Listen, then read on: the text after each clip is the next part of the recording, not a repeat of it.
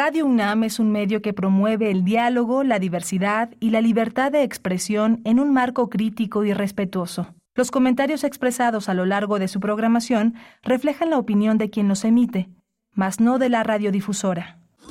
Radio UNAM presenta Primer Movimiento. El mundo desde la universidad.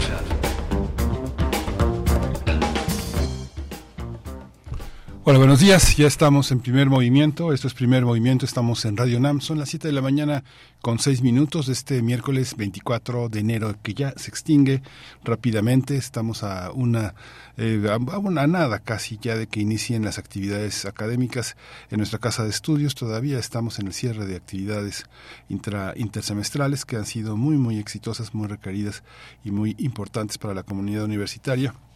Tenemos hoy a Jesús Silva al frente de la, del control de la cabina, de los controles técnicos. Tenemos la presencia de Rodrigo Aguilar siempre en la cabina, siempre al frente de la producción ejecutiva. Eh, Violeta Berber está en la asistencia de producción y Eduardo Castro en el servicio social esta mañana apoyando las labores de producción de esta, de esta nave que se llama Primer Movimiento. Y mi compañera Berenice Camacho está agripada. Le alcanzó la gripe y hay que cuidarnos mutuamente, así que mañana se reincorporará este eh, mediante el cuidado y la atención y el descanso a estos micrófonos. Eh, yo soy Miguel Ángel Quemain y tenemos un menú muy interesante para esta mañana. Vamos a arrancar con la cuarta edición del Climatón en la UNAM, la revista de la universidad coloca la convocatoria un llamado a la acción colectiva para crear conciencia y visibilizar la crisis socioambiental en México. Vamos a tener también los resultados de la encuesta nacional de seguridad urbana en su edición 2023 eh, con el doctor Juan Manuel Aguilar Antonio. Él es doctor en Relaciones Internacionales por la UNAM, investigador postdoctoral en el Centro de Investigaciones sobre América del Norte, en el CISAN. Y bueno, va a estar con nosotros para hablar de todos estos resultados que forman parte de lo que entendemos por una percepción de la seguridad en México.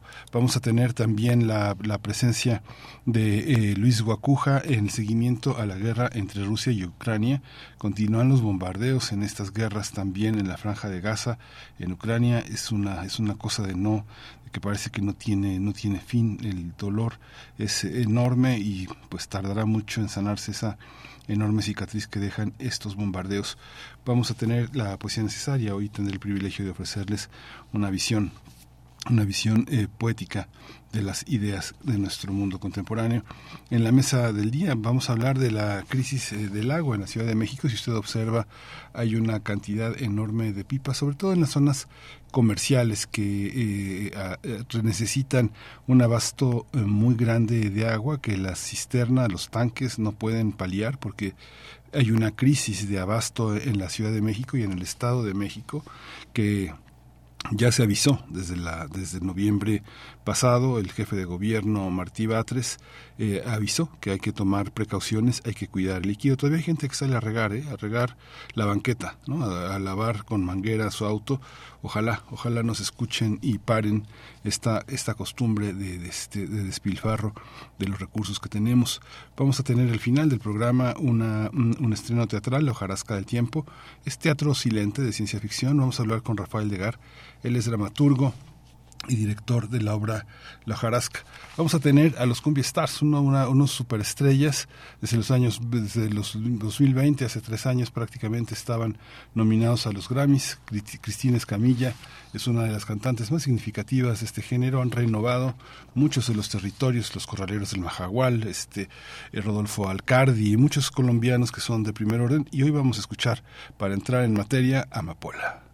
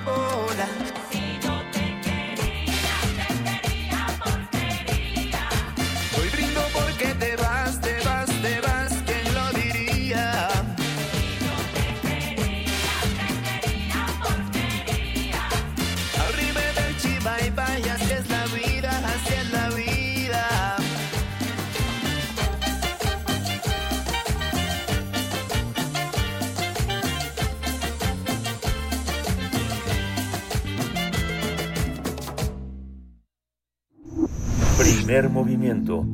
Hacemos comunidad con tus postales sonoras. Envíalas a primermovimientounam.gmail.com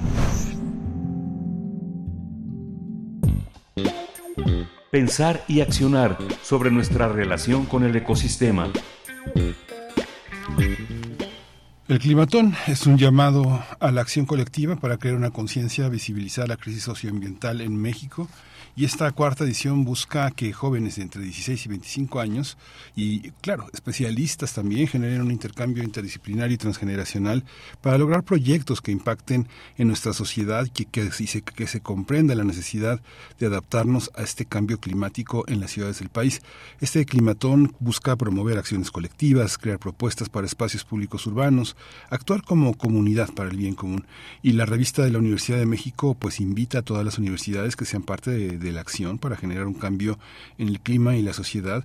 Y bueno, hasta el 3 de marzo hay que postularse en la página www.climaton.unam.mx y darle al slash de convocatoria. Ahí está muy visible. Este registro se va a realizar por equipo. Tiene que estar conformado por un mínimo de tres y un máximo de cinco integrantes. Y bueno, vamos a conversar de toda esta iniciativa con Luis Gutiérrez Padilla. Él es subdirector de proyectos para comunidades seguras y sustentables en la de Jaco, en la UNAM. Luis, eh, te doy la bienvenida. Buenos días.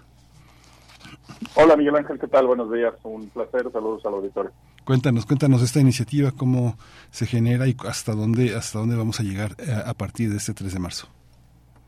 Bueno, pues muchas gracias por esta oportunidad. Esta, el, el Climatón es una iniciativa que, que surge en el año 2020 por iniciativa de la revista de la universidad y nos, y nos ha convocado a un conjunto de entidades universitarias a formar parte del Climatón. Es un, es un, eh, un espacio dirigido a las juventudes, es una es una propuesta para que para que las juventudes imaginen soluciones creativas para combatir el cambio climático o para para construir propuestas de mitigación y adaptación en sus comunidades. Es una es una convocatoria para que la juventud observe sus localidades identifique los problemas que están relacionados con la crisis ambiental y el cambio climático dentro de sus territorios y propongan soluciones y, y bueno, y nos, nos juntemos con, con, con, la academia y también con, con otros grupos de jóvenes en todo el país para poder eh, construir soluciones creativas y, y al alcance de, de la sociedad. Tiene premios, tiene premios económicos, tiene también este objetivos muy muy significativos en el sentido en el que la participación es algo fundamental porque bueno está promover acciones colectivas, visibilizar la, la emergencia, observarla en el país, crear propuestas para espacios públicos, desarrollar estrategias inclusivas y algo que es muy importante, fortalecer procesos de gobernanza porque los gobiernos electos no se mandan solos y los jóvenes son parte importante, ¿no? Así es, este año contamos con, con, el apoyo de UNICEF, eh, quien se ha sumado con, con enorme interés al, climatón desde hace varias ediciones, pero, pero además en esta oportunidad vamos a, poder entregarle a los, a los tres equipos ganadores un premio muy interesante que no solamente va a ser un reconocimiento al esfuerzo de las juventudes y de cada uno de los equipos que participen, sino que además va a ser suficientemente alto como para que constituya una aportación semilla que permita eh, materializar las iniciativas, ¿no? Poder, poder a partir de, de, la posibilidad de, de, volver concreto uno de los proyectos, bueno, sumar las voluntades de los gobiernos locales, de las universidades, del, de los, de las, eh, del gobierno federal o de otras entidades para poder materializar eh, algunos de estos, de estos proyectos. Es muy interesante también, digamos, que el acuerdo entre las neurociencias, la antropología, la sociología, el psicoanálisis, estamos eh, clarísimos que eh, la, adolescencia es un largo periodo, ¿no? podemos pensar que termina entre los 24 y 25 años, con todo y que las exigencias económicas del hogar, todo hace que la gente, una vez que tenga edad de votar y que tiene una edad penal para ser castigada, puede ser totalmente dueña de sí mismo. Sin embargo, esta convocatoria de alguna manera pone de frente un, un momento de la vida que es eh, crucial para entender y participar en muchas cosas. Eh, cuéntanos un poco por qué decidieron de, hacer una extensión de edad tan amplia, ¿no? Porque alguien que tiene 16 años y alguien que tiene 24, pues ya han pasado varios años de experiencia y de madurez. ¿Cómo, cómo se resuelve? ¿Cómo piensan que va a tener consecuencias esta, este, este, este diapasón tan amplio? Bueno, en primera instancia pensamos en, en las juventudes que forman parte de la comunidad estudiantil de nuestra casa de estudios, que están en ese rango de edades, desde iniciación hasta, hasta el posgrado. Entonces, pensamos en abrir un espacio donde puedan interactuar distintas generaciones de jóvenes que forman parte de nuestra comunidad, pero bueno, además está abierto al estudiantado de todo el país. Em, es una es una es una iniciativa que no que no deja solos a los equipos sino que eh, a partir de las ideas de los proyectos que tiene cada cada uno de estos equipos eh, el conjunto de entidades que participamos del, en el comité organizador, que van desde investigaciones jurídicas, el programa de investigación en cambio climático, la red universitaria de cambio climático, la coordinación universitaria para la la de GACO y otras entidades, bueno, pues acompañamos a los equipos, les eh, dotamos de herramientas, generamos una interacción que permite este, comparar iniciativas y aprender unos equipos de otros entonces, bueno, pues es una apuesta muy interesante para el trabajo colaborativo, para el encuentro entre regiones, para este, identificar rasgos comunes de las problemáticas que están em, vulnerando eh, derechos en la en, en, la sociedad en distintas partes del país. Y bueno creemos que es un es una apuesta muy muy divertida muy interesante muy emocionante para para las juventudes y también a nosotros nos emociona mucho repetirlo este año Sí, y es muy interesante, bueno, también reconocer que nuestra universidad no está solo en la Ciudad de México, sino que tiene un amplio espectro nacional e internacional. Y en el nacional, la pandemia nos mostró, cuando veíamos que se daba nuevamente el, el regreso y se estaba preparando esta cuestión, eh, los estudiantes que estábamos acostumbrados a ver en la Ciudad de México decían, bueno, yo voy de Veracruz, yo de Tlaxcala, yo de Chihuahua, yo de Tamaulipas, yo de... este Y nuestros jóvenes estudiantes, bueno, jóvenes, en el sentido amplio de esta convocatoria también, este, se fueron a sus hogares, donde tienen amigos, donde tienen a sus primos, sus sobrinos, sus, sus abuelos, sus, sus padres, y, y nos damos cuenta de que Estamos habitados por una comunidad universitaria en el centro del país que tiene raíces en muchas partes y esto significa también un reconocimiento, la posibilidad de que las problemáticas se puedan reconocer eh, en un territorio en que alguien está estudiando en la UNAM en la Ciudad de México, pero tiene a su hermano en la Universidad Veracruzana o tiene a su primo en Coatzacoalcos y pues las cuestiones climáticas afectan a una comunidad importante, ¿no? Sí, por supuesto. Bueno, además nuestra propia casa de estudios tiene este, comunidades estudiantiles ya en, en, varios estados y, bueno pues creemos que es que es que es muy muy importante podernos podernos juntar eh, discutir y como decía pues eh, construir ideas en, en, colaboración Sí, el, el, el, tema tiene, esta convocatoria tiene varias fases. Hay una, una primera fase que parece sencilla, pero no lo es, que tiene que ver con toda una cuestión de pensar la problemática, de pensar las metodologías y pensar la intervención en nuestra vida cotidiana como un proceso, que es la fase uno es entendiendo el problema, la primera idea es la fase 2 y el complemento entre pares, pares. Esta, esta, esta definición es muy interesante. Hasta la fase 4, la, la semifinal, y la fase 5, que son las mentorías, hasta la gran fase final, la fase 6. Cuéntanos eh, cómo, cómo concibieron esta idea de proceso, Luis. Cómo están entendiendo esto que, pues, aparentemente una fase y otra tienen su frontera, pero en realidad es una transición, ¿no? Entre una y otra, ¿no? Sí, pues ha sido un aprendizaje ya, este, de, esta es la, la, cuarta edición del, del Climatón.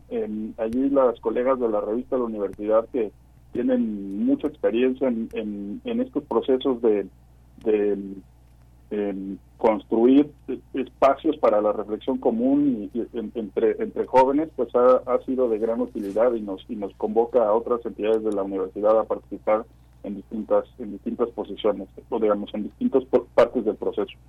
Ahora mismo el, el, registro está abierto hasta el día 3 de mayo. Como marzo. decías perdón de marzo. Y como decías se pueden inscribir desde desde tres hasta cinco personas por cada equipo.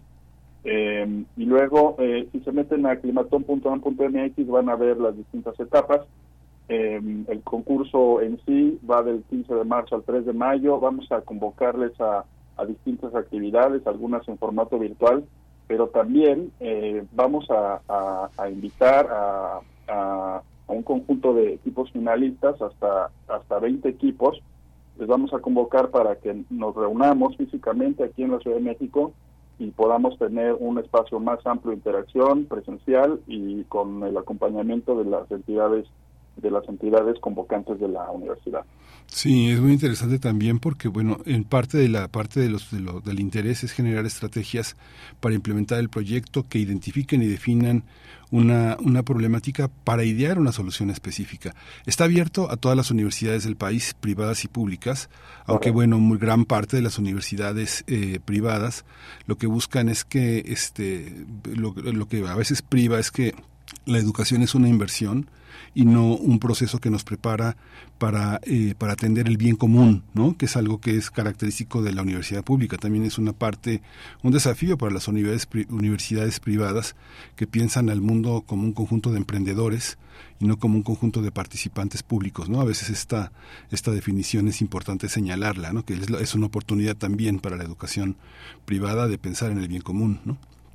Sí, bueno, nosotros eh, partimos de, de, que, formamos parte de una comunidad que tiene una responsabilidad frente al país y, bueno, pues invitamos a, a, todas las juventudes a, a, encontrar un, lugar desde este desde este punto de partida, ¿no? Este, independientemente de, del espacio educativo que estén habitando y de y de su, su pues su ubicación, su este, sus características personales, familiares o comunitarias. Entonces, pues también va a ser muy interesante poder poder encontrarnos eh, de, universidades privadas y públicas de, todo el país y bueno, pero pero bueno, por supuesto que esta es una una convocatoria a pensar en lo común este, y, a, y a abordar una problemática que está poniendo en crisis a la humanidad entera.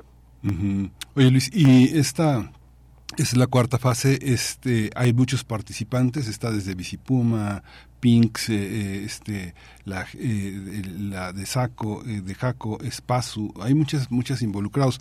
Hay una memoria de todo lo que de todo lo que se ha hecho, digamos, de las tres ediciones anteriores, esta convocatoria es diferente. ¿Qué se ha aprendido a la hora de hacer las convocatorias? De la primera a esta cuarta convocatoria, ¿qué, qué se ha aprendido, qué se ha modificado? Bueno, ahora participan más entidades. Ahora, este, bueno, nos acompaña investigaciones sociales, la Facultad de Economía, el, el PINC, nos acompaña el Instituto de Ciencias de la Atmósfera, em, nos participa también la Facultad de Arquitectura, como decía, el, Instituto de Investigaciones Jurídicas, la Facultad de Ciencias Políticas, eh, la Dirección General de Servicios Generales de Movilidad, en fin, estamos tratando de de observar el fenómeno del cambio climático y también observar las repercusiones en las distintas localidades desde desde muchos puntos de vista en una digamos tratando de generar una interacción pues interdisciplinaria y también este una, una un acompañamiento pues también desde muchas disciplinas no que no que no se observe que el cambio climático es un tema solo de, de, personas que estudian, yo que sé, este, ciencias de la tierra, biología o algunas ingenierías, sino que es una problemática que nos compete a todas las disciplinas y que podemos participar desde desde casi desde cualquier área de conocimiento. Entonces, creo que eso ha sido un enorme un, enorme aprendizaje, la ampliación del, del, de las de la participación de las entidades de la, de la universidad y y que bueno, pues ahora podemos tener una interacción más compleja, más, más enriquecedora y pues más, más abarcadora de, los fenómenos. Veo, veo en la página, estoy, estoy instalado, tengo una computadora frente a mí y veo la página que tiene una especie como de, de, este, de imagen donde hay cuatro temas que se definen. Uno es residuos, otro es agua, inundaciones y sequías, el otro es islas de calor y el otro es movilidad. ¿Consideran que estos son los cuatro elementos que donde debe concentrarse eh, los proyectos? Son cuatro eh, temas que colocamos allí al frente para poder provocar la, una primera reflexión, ¿no? Son, además son problemáticas eh, muy complejas, son problemáticas comunes en distintas que se manifiestan de distintas formas, pero pero son problemáticas comunes en, tanto en el medio urbano como en el medio rural, eh, pero no pero no se agota ahí el, el, el, fenómeno, así que pueden partir de alguna de estas cuatro algunas de estas cuatro eh, propuestas y, ampliar la mirada, ¿no? Voltear a ver otros problemas que están presentes en su localidad y proponérnosla también. veo, la página y veo que está todo concentrado en, en la convocatoria, en los que participan. Eh, hay una hay una parte, como bien señalas, que es más amplio, ¿no? El SUSMAI había propuesto para un México sustentable una agenda ambiental que había arrancado en 2018 justamente con la convocatoria para que los candidatos en ese entonces a la presidencia de la República tomaran en cuenta en su agenda los grandes problemas que eran mares y costas, minería, energía, ciudades, agua, agricultura, suelos, biodiversidad, bosques. ¿Cómo, cómo este cómo, cómo entender lo anterior. Hay una, hay un, lo que digo, lo que yo no veo en la pantalla es que hay una memoria de lo anterior. Si yo tengo 16 años, 17 y quiero participar y escucho en mi casa que todo es lo mismo, que nada cambia, que hay un cierto pesimismo en muchas comunidades, eh, hay eh, en convocatorias anteriores iniciativas que hayan formado parte ya de la agenda de los gobiernos que han, este, que se han involucrado. Hay resultados ya de las tres convocatorias anteriores. Sí, ha sido ha sido también muy muy muy interesante. Los algunos de los equipos ganadores han se han puesto en contacto con sus propios municipios. Algunos de los equipos ganadores están ya desarrollando sus proyectos. Otros han ganado premios internacionales. Em, y bueno, la verdad es que el aprendizaje también de la convocatoria en sí este, permite madurar bastante mejor las ideas, abordar eh, con más claridad cuáles son los los, los puntos de partida de cada proyecto, cuáles son los elementos de los que de los que los equipos se tienen que hacer para poder eh, presentar una propuesta, este, con qué agentes deben interactuar, cómo pueden convencerles de, de, la, de la urgencia de atender cada problemática. No tenemos ahora mismo publicada una memoria, pero este, si uno busca Climatón UNAM, allí van a, van a poder encontrar la edición 1, la edición 2, la edición 3 y en estos días vamos a vamos a hacer una una, una breve un breve recuento de cuál de cuáles han sido los los momentos más importantes cuáles han sido las interacciones que los equipos que participan han logrado desarrollar y, y bueno yo les aseguro que va a ser que quienes los, los que nos, nos, estén escuchando que van a divertir muchísimo van a aprender eh, una enorme cantidad de, eh, de de información y, hasta pueden ganar un premio que, que, haga la diferencia en su comunidad.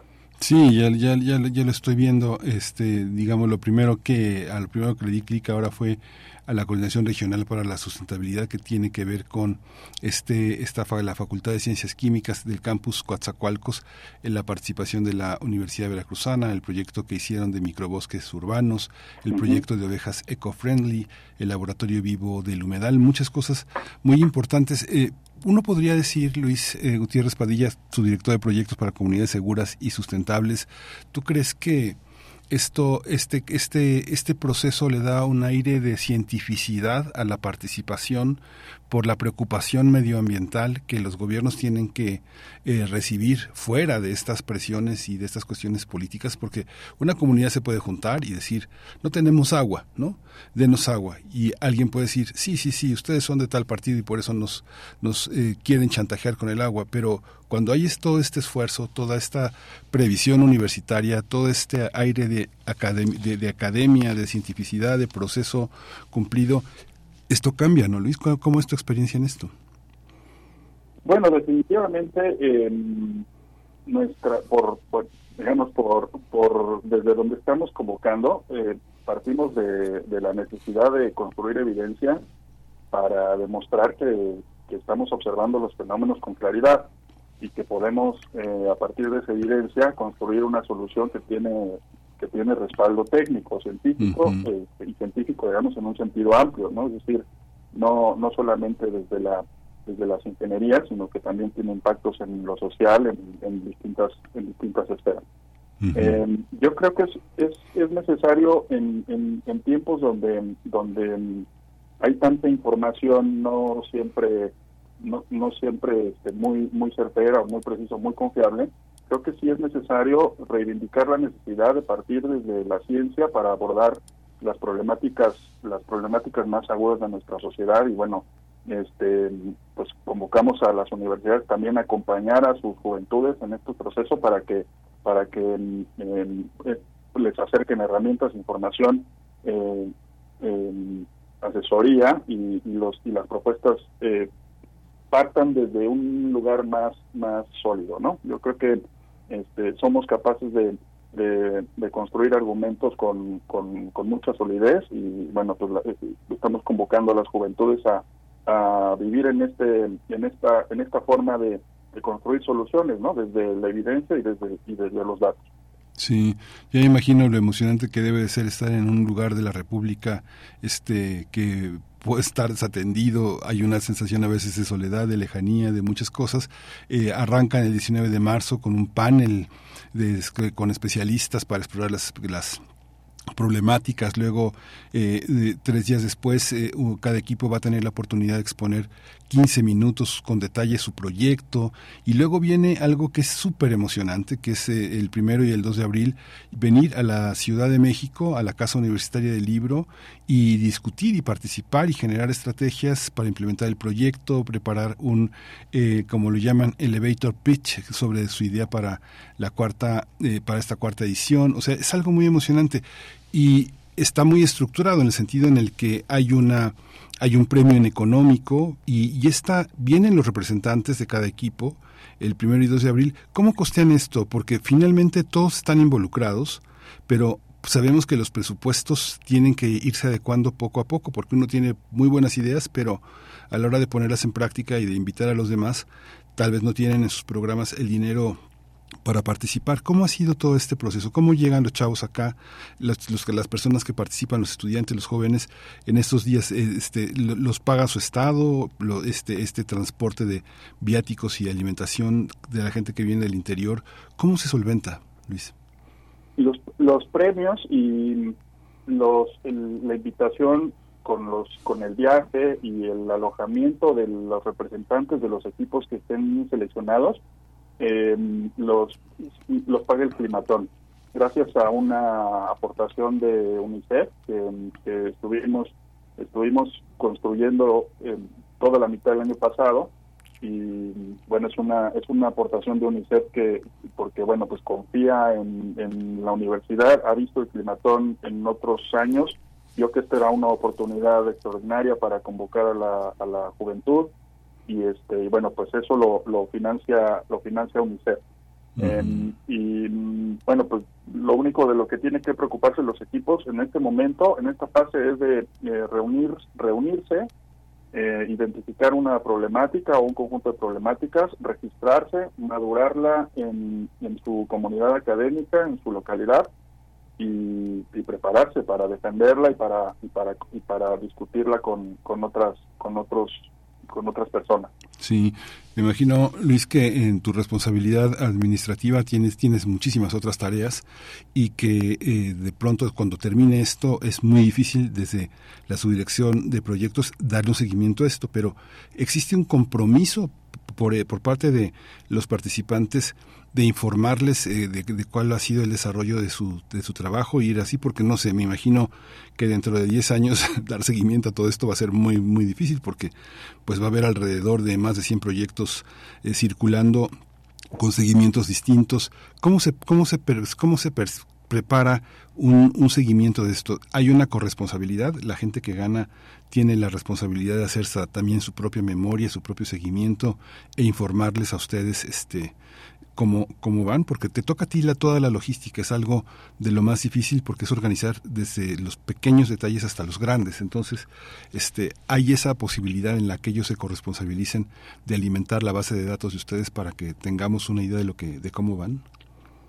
Bueno, damos un, un, cierto seguimiento a los equipos, ¿no? Em, pero bueno, las iniciativas son muy, son muy diversas y, cada una demandaría un, pues una, un, seguimiento muy particular. Sí. Eh, no, no lo vemos precisamente así, pero lo que vemos es más bien la oportunidad de, este, de madurar iniciativas que puedan aterrizar en sus propias localidades y tener vida propia, es decir, que sean iniciativas lo suficientemente eh, fuertes como para encontrar arraigo en, en, los, en los gobiernos locales, en las universidades y en, las, y en la propia sociedad.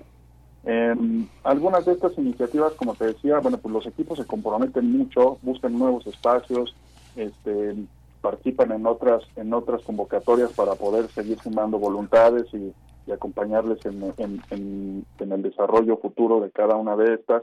Y bueno, pues lo que lo que queremos es a lo largo de, de cada una de estas ediciones encontrar eh, principalmente encontrarnos, bueno, que las juventudes se encuentren y que, que, aprendan recíprocamente y que, podamos eh, sembrar algunas semillas de iniciativas que puedan madurar, ya sea en esta edición o en el futuro. Entonces, eh, el trabajo logístico, digamos, estamos concentrados en que en que todo salga muy bien para, para esta edición. Es un equipo muy grande.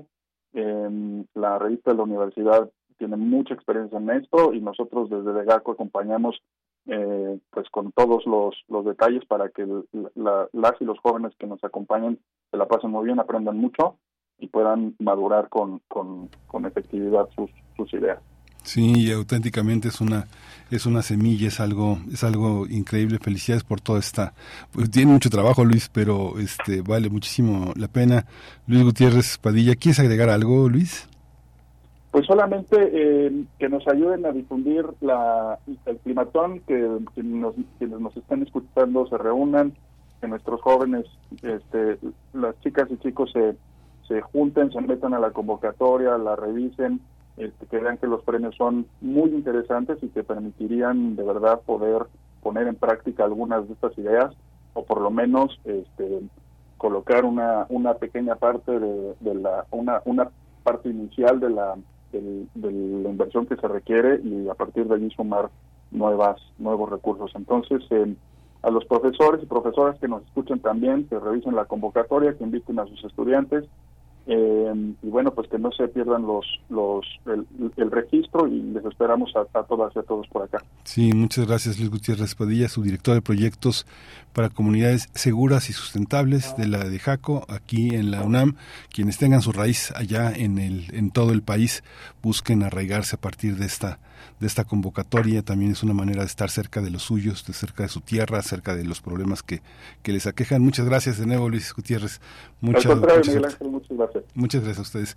Vamos a ir con una, una cápsula de la revista de la universidad, precisamente México dedica su edición a los 30 años de la conformación del Ejército Zapatista de Liberación Nacional y es por ello que desde diversas visiones hemos abordado este tema tanto en el número impreso como en el programa de televisión que, que tienen en TV UNAM y en este y en, y en, Radio UNAM.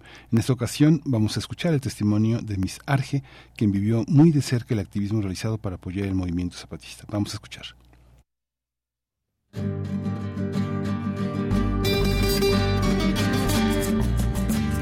Enero de 94 desata no solo las fuerzas que buscan el cambio, sino también las fuerzas que se le contraponen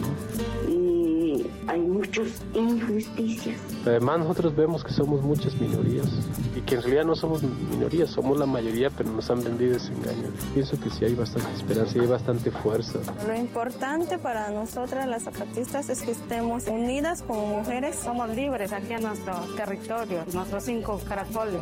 Y seamos un mismo pensar, un mismo luchar para que el sistema nos respete. Pienso que sí hay bastante esperanza y hay bastante fuerza para voltear todo y enderezarlo. No destruirlo, pues echarlo a andar de nuevo. Que sea un golpe productivo. Revista de la Universidad de México, número 903, Nueva Época. Ejército Zapatista de Liberación Nacional, EZLN.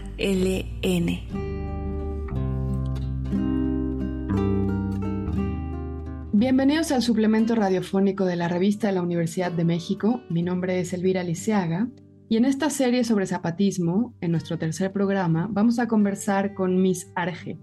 Así la conoce todo el mundo. Ella es Argelia Guerrero Rentería, es bailarina y bueno, está vinculada al zapatismo prácticamente desde sus inicios, ¿verdad? Argelia, bienvenida. Cuéntanos un poquito de eso. Muchísimas gracias. Sí, eh, pues mi cercanía con el zapatismo es desde el día del levantamiento, que estaba yo jovencita, tenía 12 años y estaba en un campamento con mis primos eh, de vacaciones y mi papá llegó a llevarnos eh, comida, ya habíamos pasado algunos días en el campo y llegó a contarnos eh, pues que había noticias sobre un levantamiento armado en Chiapas. Mi papá estaba muy entusiasmado porque pues él es de la generación de estudiantes reprimidos en 1968 y también, bueno, pues eh, participó, digamos, como sociedad civil cuando la resistencia contra el fraude electoral, contra el ingeniero eh, Cuauhtémoc Cárdenas. Entonces, tenía un poco de desencanto en esos años de, del boom del neoliberalismo y de nuestra entrada al primer mundo, cuando, cuando se sabe del levantamiento y entonces nos platican a todos mis primos, pero sobre todo a mi hermano y a mí. Y a partir de entonces, eh, pues nos vinculamos mucho, salimos a marchar para detener la guerra contra las comunidades, porque había una guerra desproporcionada contra, contra los compañeros y las compañeras. Y pues a partir de entonces fue eh, comprar el periódico y leer enteritos los comunicados e ir aprendiendo con las compas y los compas sobre la, solidaridad y, sobre cuál era la participación política pues de el fin del siglo y el nuevo siglo, ¿no? Porque también aprendimos mucho hemos aprendido mucho de la, de la forma de hacer política y de el quehacer político de las comunidades originarias en México y el mundo. ¿Y cómo fue que desde tu profesión, eh, ser bailarina y estar vinculada desde muchas aristas, además de la danza al arte, eh, te has involucrado con las comunidades zapatistas y cómo, cómo nos puedes introducir hacia la relación que ellos tienen con el arte? Me parece que no, no, nos dábamos cuenta, pero el movimiento zapatista siempre fue eh, pues como muy relacionado con el arte, porque siempre quiso manejar diversos lenguajes para darse a entender y para comunicarse, ¿no? O sea, el zapatismo tiene una, eh, una cercanía con la sociedad civil a través de diálogos y creo que fue muy desde muy temprana eh, etapa que se dieron cuenta que había mucha diversidad en la sociedad civil, ¿no? Y entonces fueron muy empáticos con esa diversidad, pues no solo cultural, sino que también desde los lenguajes. Y entonces abrieron pues un campo enorme para pues los movimientos muy muy prototípicos eh, políticos con su lenguaje, con sus estructuras y fueron como muy empáticos con eso, pero al mismo tiempo abrieron la frontera para otros lenguajes y eso también fue como muy eh, atractivo para la comunidad artística, ¿no? Entonces, creo que por eso eh, la comunidad artística se acercó de manera pues como muy comprometida con el movimiento. Y a partir de ahí pues mucha gente les acompañó, sobre todo compañeros y compañeras del género musical, pero pues también del cine, también de un poco de la danza, pero también hubo compañeras, Anadel Linton es una de las instituciones de la danza que visitó las comunidades indígenas, fue de las primeras que, estuvo allí y que se vinculó con los compañeros y compañeras y desde entonces ha habido un diálogo, ¿no? Entonces, em, eh, desde ahí el zapatismo abre las puertas al, arte, pero personalmente siempre había tenido como una bifurcación entre la parte militante, activista, ¿no? Este, pues, soy de la generación que, que, paró la universidad durante nueve meses. Soy parte del CGH, fui parte del CGH, estuve presa por ser parte del CGH este, para luchar por la gratuidad de la educación, en donde también tuvimos una relación de diálogo con el, con el EZLN muy solidaria.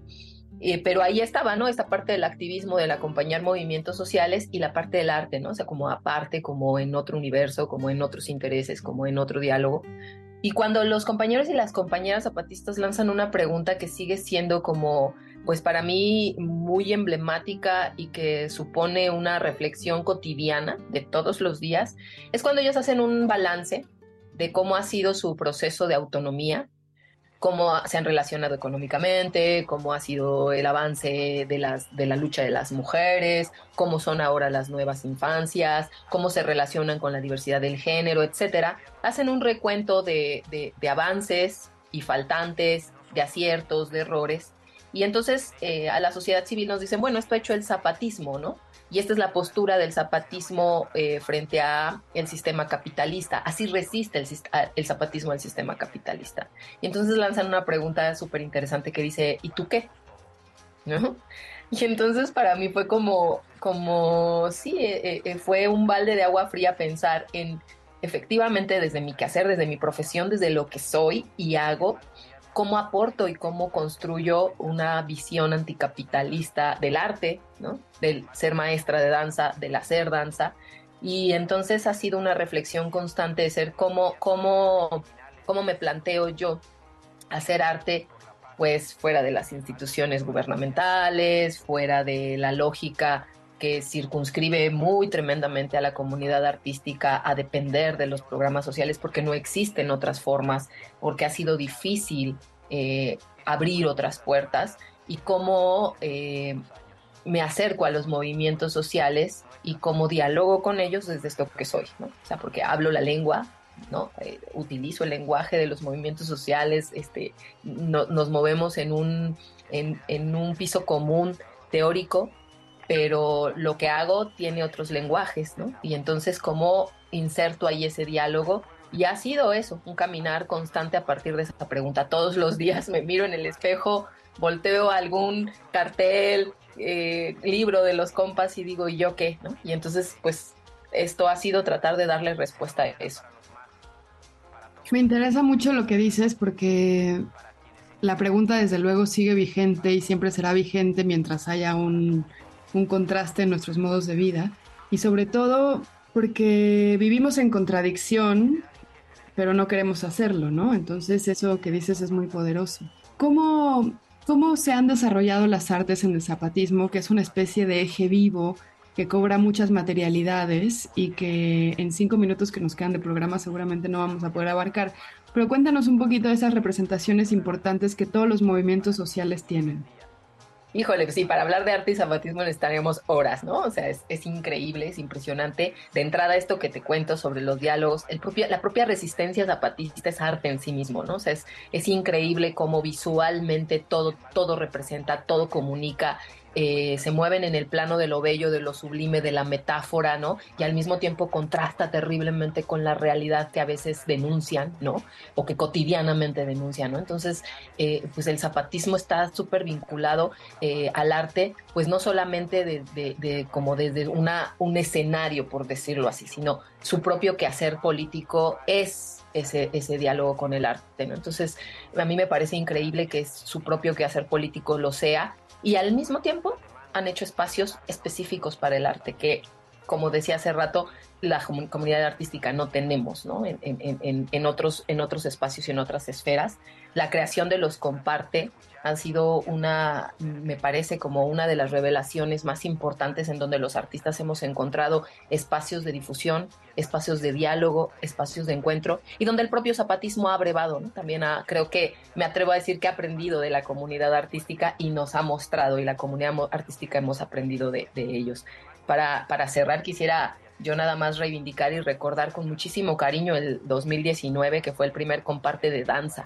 Es un encuentro específico de danza que hicieron los compas y las compas para eh, las representaciones de, este arte. Los compas en cuestión de meses, un par de meses, crearon un foro para este encuentro con un aforo para mil personas y un escenario que cualquier bailarino o bailarina agradece por por el profesionalismo y el cuidado que tuvieron los compañeros y compañeras para, para recibirnos y estar ahí y tener el privilegio de compartir danza en, un espacio tan bonito y tan increíble y, ver también la danza de las comunidades zapatistas, ¿no? Entonces, eh, es importantísimo pensar que el zapatismo ha mirado todos los aspectos de lo que consideraríamos un ser humano integral, un hombre y una mujer nuevos, en donde el arte es fundamental para construir mundos posibles mejores. Me estaba acordando también del encuentro, bueno, los encuentros para mujeres, en donde el arte era fundamental, ¿no? Sí, sí, el, eh, o sea, eh, tienen espacios específicos para el arte, pero en todos sus, sus, aspectos, por eso decía, su quehacer político cotidiano es arte, ¿no? Entonces, en los encuentros de mujeres hay eh, manifestaciones artísticas, porque vamos mujeres que tenemos lenguajes distintos, ¿no? Y que las zapatistas entienden perfectamente eso y dicen, bueno, pues tú hablas desde otra perspectiva, tú reflexionas desde otros conceptos, desde otra manera de, expresarte y pues queremos escuchar, ¿no?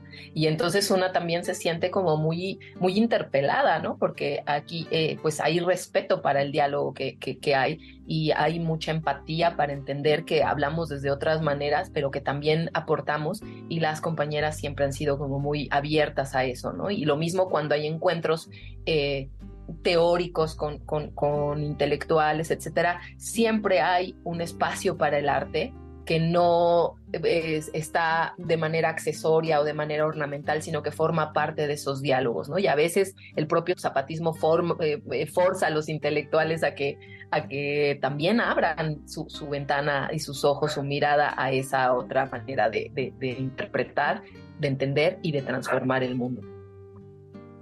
Para despedirnos, eh, Miss Arge, eh, una, una o dos palabras que para ti describan la forma en la cual quienes vivimos afuera del zapatismo podríamos inspirarnos de cómo ellos entienden el arte? Entienden como una eh, parte fundamental en la formación de un ser humano nuevo, integral, que son las comunidades eh, indígenas zapatistas.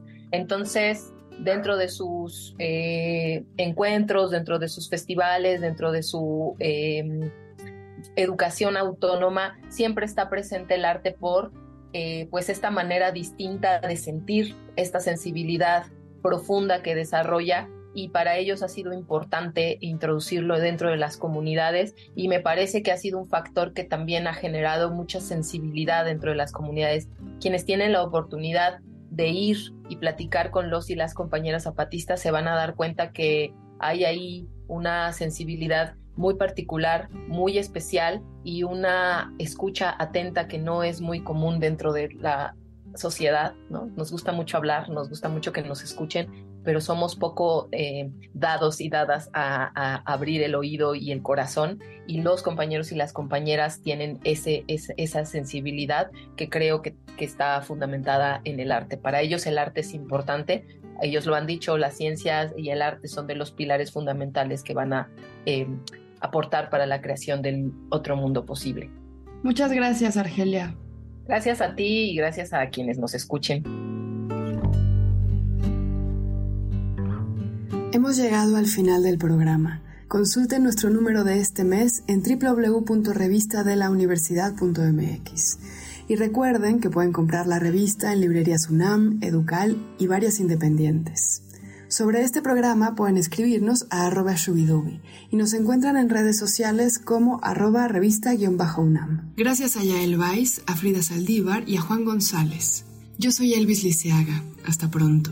Este programa es una coproducción de la revista de la Universidad de México y Radio UNAM. Consulta esta entrevista y las anteriores en radiopodcast.unam.mx. Regresamos aquí a Primer Movimiento. Vamos a tener en la próxima hora una encuesta, vamos a analizar una encuesta sobre la percepción de la violencia de la seguridad eh, eh, entre nosotros en México. Vamos a hablar con el doctor Juan Manuel Aguilar Antonio. Él es doctor en Relaciones Internacionales y vamos a hablar los resultados de esta encuesta nacional de seguridad pública. Eh, de acuerdo con la, esta encuesta que hizo el INEGI, representa un cambio en relación a los datos de septiembre de 2023 y diciembre de 2022. Ha bajado la percepción de inseguridad entre nosotros y vamos a tener también el seguimiento a la guerra entre Rusia y Ucrania. Nos vamos a despedir con música de Camila y Silvio. Este grupo está, está la producción no ya colocado lo iberoamericano como un signo de identidad entre nosotros. Vamos a escuchar a Camila y Silvio, un dueto que desde 2012 arrancó con este, este sentido de lo multiinstrumental, de la búsqueda de reconocer ritmos bolivianos, peruanos, colombianos y justamente pues ahora tienen muchísimos, muchísimos seguidores. Camila y Silvio, vamos a escucharlo con la música que se llama Neblina.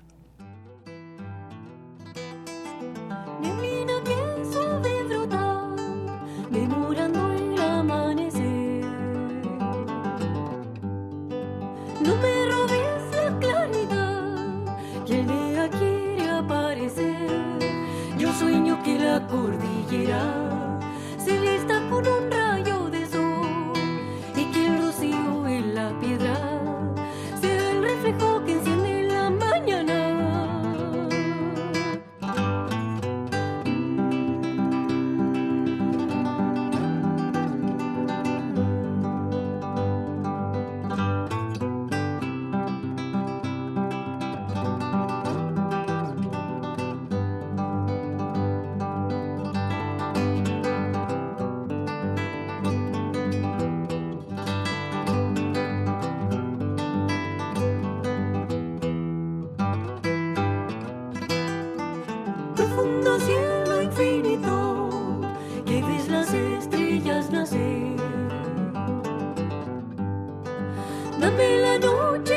y dame el día para crecer. Llevo en mis manos una piedra azul que templa mis pasos al caminar.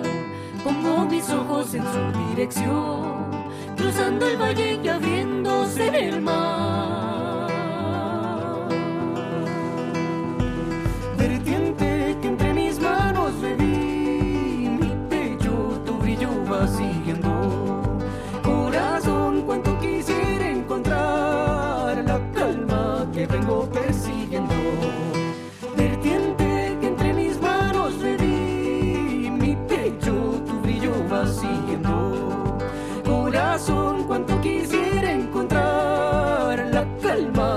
Calma que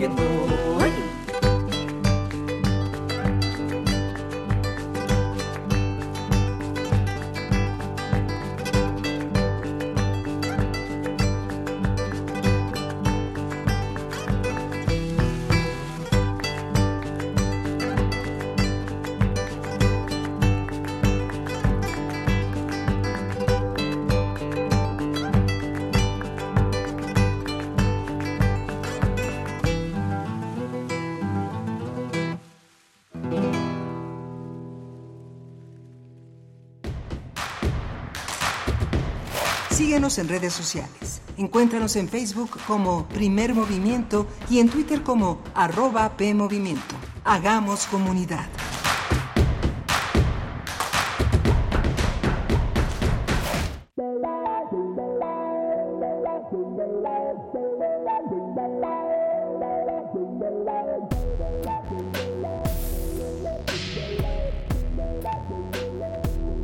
En Radio UNAM le damos las gracias por escucharnos.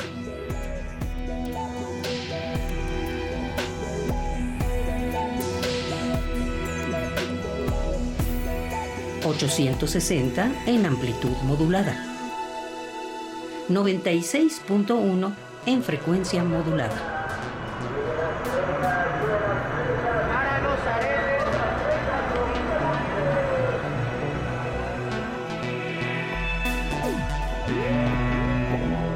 Adolfo Prieto, 133, Colonia del Valle. Código postal 037. Radio UNAM, Experiencia Sonora. Ahí viene la cuarta transformación, con este ritmo que está sabrosón, unidos en una revolución que mi México lindo merece hoy. Ay, a la izquierda como el corazón. Vete, vete, es la cuarta ley. PT, PT es la cuarta ley. PT es la cuarta transformación porque México merece más. Ay, PT. PT es la 4T.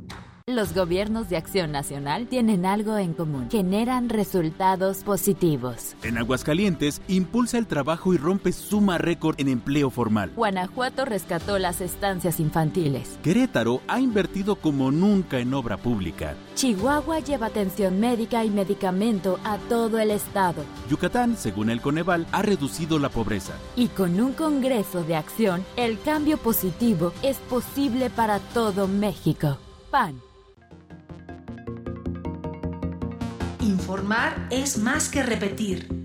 Es necesario analizar los sucesos. Prisma RU. Los perfiles del acontecer universitario de México y el mundo. Lunes a viernes a las 13 horas por el 96.1 de FM. Radio UNAM. Experiencia sonora. Delitos electorales son aquellas acciones que buscan alterar los resultados en las elecciones. Nuestra misión como Fiscalía especializada en materia de delitos electorales es investigar y perseguir los delitos electorales federales. Denúncialos a la FICEL a través de FICETEL al 800-833-7233 y ficenet.fgr.org.mx. Fiscalía General de la República. Eres proveedora activa en el Registro Nacional de Proveedores del INE, ¿verdad? Sí. ¿Y ya refrendaste tu registro? No. Recuerda que tienes hasta el 29 de febrero para realizarlo. Solo necesitas tu firma electrónica activa y vigente. ¿Y dónde lo hago? Hazlo en rnp.ine.mx. Si no lo haces, se cancelará tu registro y no podrás prestar bienes y servicios en las elecciones del 2024. Ay, no, ahorita vengo, voy a refrendar mi registro. INE.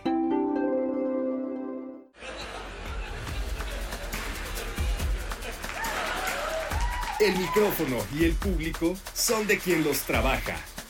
Radio UNAM te invita a formar parte de sus martes de stand-up comedy y open mic. Todos los martes a las 20 horas en las instalaciones de Radio UNAM. Adolfo Prieto 133, Colonia del Valle. Entrada libre. Radio UNAM. Experiencia sonora. Con cada latido, las mentiras tiemblan. Con cada latido se acerca más la verdad. Con cada latido, los rencorosos tiemblan. Con cada latido, la incompetencia se va. Porque otro México es posible. Con seguridad, sin divisiones, con igualdad. Con cada latido nos acercamos más a la victoria, porque somos millones los que queremos para México un gobierno de verdad. PRD. ¡Arráncate México!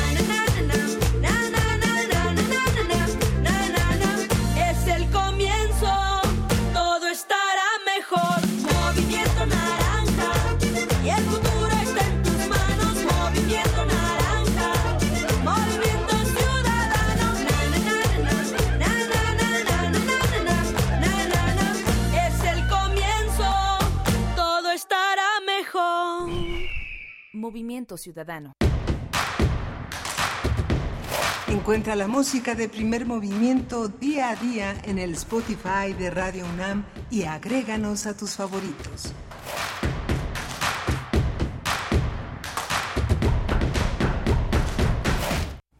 Hola, buenos días. Ya son las 8 de la mañana con 5 minutos en esta gran Ciudad de México. Estamos en Radio UNAM. Esto es primer movimiento. Es eh, primer movimiento en Facebook, P Movimiento en X lo que queda de Twitter y tenemos también radio.unam.mx. Estamos en el 96.1 de FM, en el 860 de AM. Estamos en Adolfo Prieto 133 en la colonia del Valle. Aquí es su casa, aquí son las instalaciones de Radio UNAM. Hoy está Jesús Silva en los controles técnicos eh, haciendo posible que esta transmisión navegue armónica y segura en las en las en las eh, eh, en esa transmisión que hacemos todos los días de lunes a viernes de 7 a 10 de la mañana en vivo. Yo soy Miguel Ángel Quemain, mi compañera Berenice Camacho, con quien comparto estos micrófonos todos los días, está gripada y por seguridad, por descanso, por precaución, hoy no está con nosotros, pero siempre está, pero está ahora en un, en un tema de descanso. Rodrigo Aguilar está en la producción ejecutiva y Violeta Berber en la asistencia de producción. Tenemos para esta segunda hora un menú muy interesante, los resultados de la encuesta nacional de seguridad pública urbana, eh, conocida como la ENSU 2023. Vamos a tratar este tema con un experto, que es el doctor Juan Manuel Aguilar Antonio. Él es doctor en Relaciones Internacionales por la UNAM, es investigador postdoctoral en el Centro de Investigaciones sobre América del Norte del CISAN, esta gran institución tan ecuménica, tan amplia que estudia fenómenos que tienen que ver con una, una, una transfrontericidad muy, muy amplia. Así que bueno, vamos a tener esta, esta, este diálogo y creo que ya estamos eh, a un punto, a un momento de entrar en este, en este tema. Vamos con nuestra nota del día.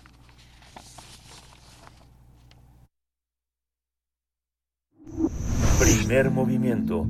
Hacemos comunidad con tus postales sonoras. Envíalas a primermovimientounam.gmail.com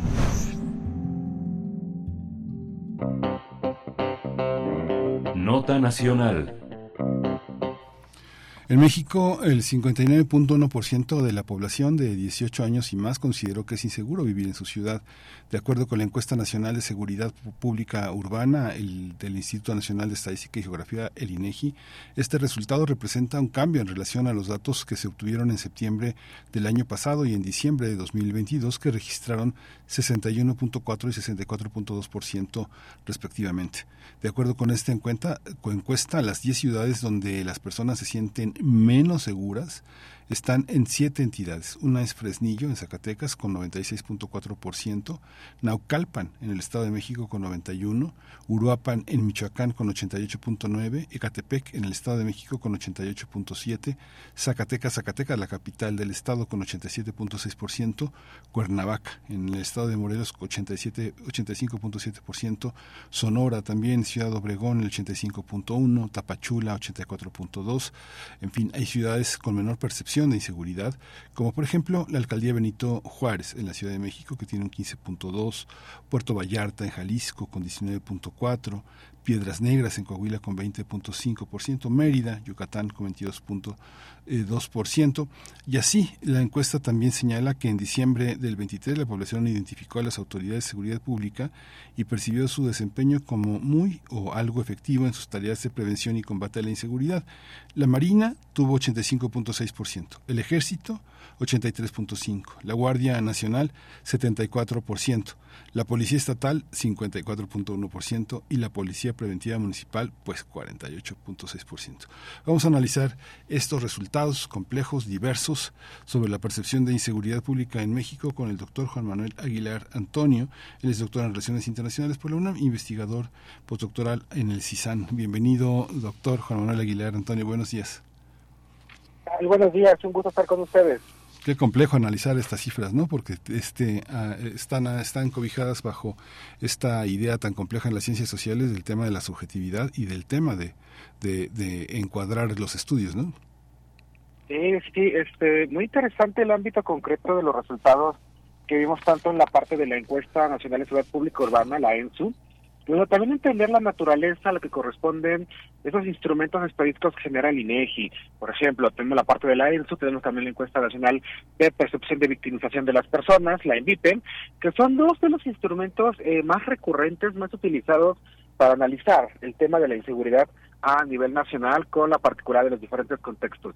La ENSO tiene una particularidad, está hecha eh, o está focalizada en centros urbanos principales de los 32 estados del país y bueno, la ENVIPE tiene una proyección nacional que bueno, se hace con base a ciertos motivos determinantes.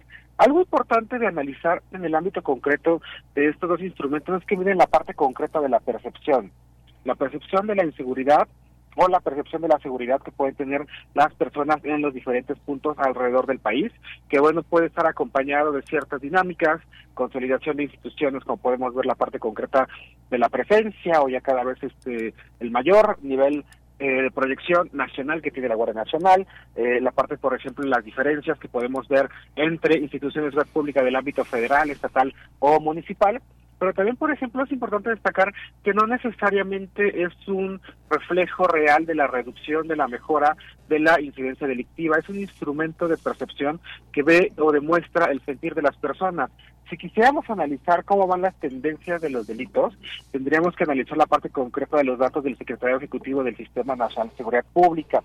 Yo no he tenido la, eh, la oportunidad de poder hacer un análisis comparativo en el ámbito concreto de las eh, tasas de variación, en la parte concreta de cómo se han comportado delitos de alto impacto a nivel nacional, como puede ser la parte de homicidio, como puede ser la parte de extorsión, como puede ser la parte de secuestro, feminicidio, etcétera, etcétera, en los datos del secretario ejecutivo, pero habría que hacer este ejercicio conjunto para poder determinar qué tan relacionada, qué tanta relación, convergencia existen en la parte concreta de esta información proporcionada por estos instrumentos de percepción del INEGI con los datos concretos del secretario ejecutivo. Ahora, del mismo modo, es importante destacar que el contexto nacional es ampliamente diverso. Es este, podemos encontrar esta parte concreta de municipios que pueden tener una percepción de inseguridad altamente baja, podemos mencionar la parte de la alcaldía eh, Benito Juárez, Miguel Hidalgo, municipios como eh, San Pedro Garza, en la parte concreta del el estado de Nuevo León, etcétera, etcétera,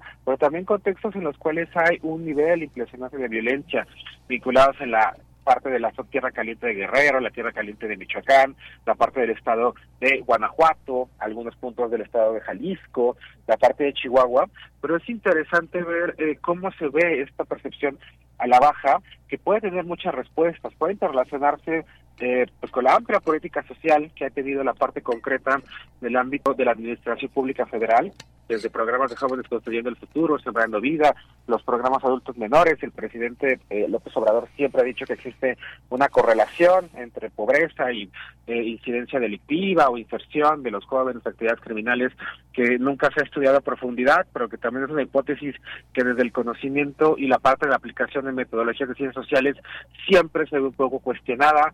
También podemos ver la parte concreta eh, de la parte de que, bueno, ya con cinco años de operación de una Guardia Nacional, que no necesariamente ha tenido una estrategia exitosa o palpable de la parte concreta de cuál es su estrategia real para la parte concreta de combate a la delincuencia organizada, muchos seguimos sin entenderlo.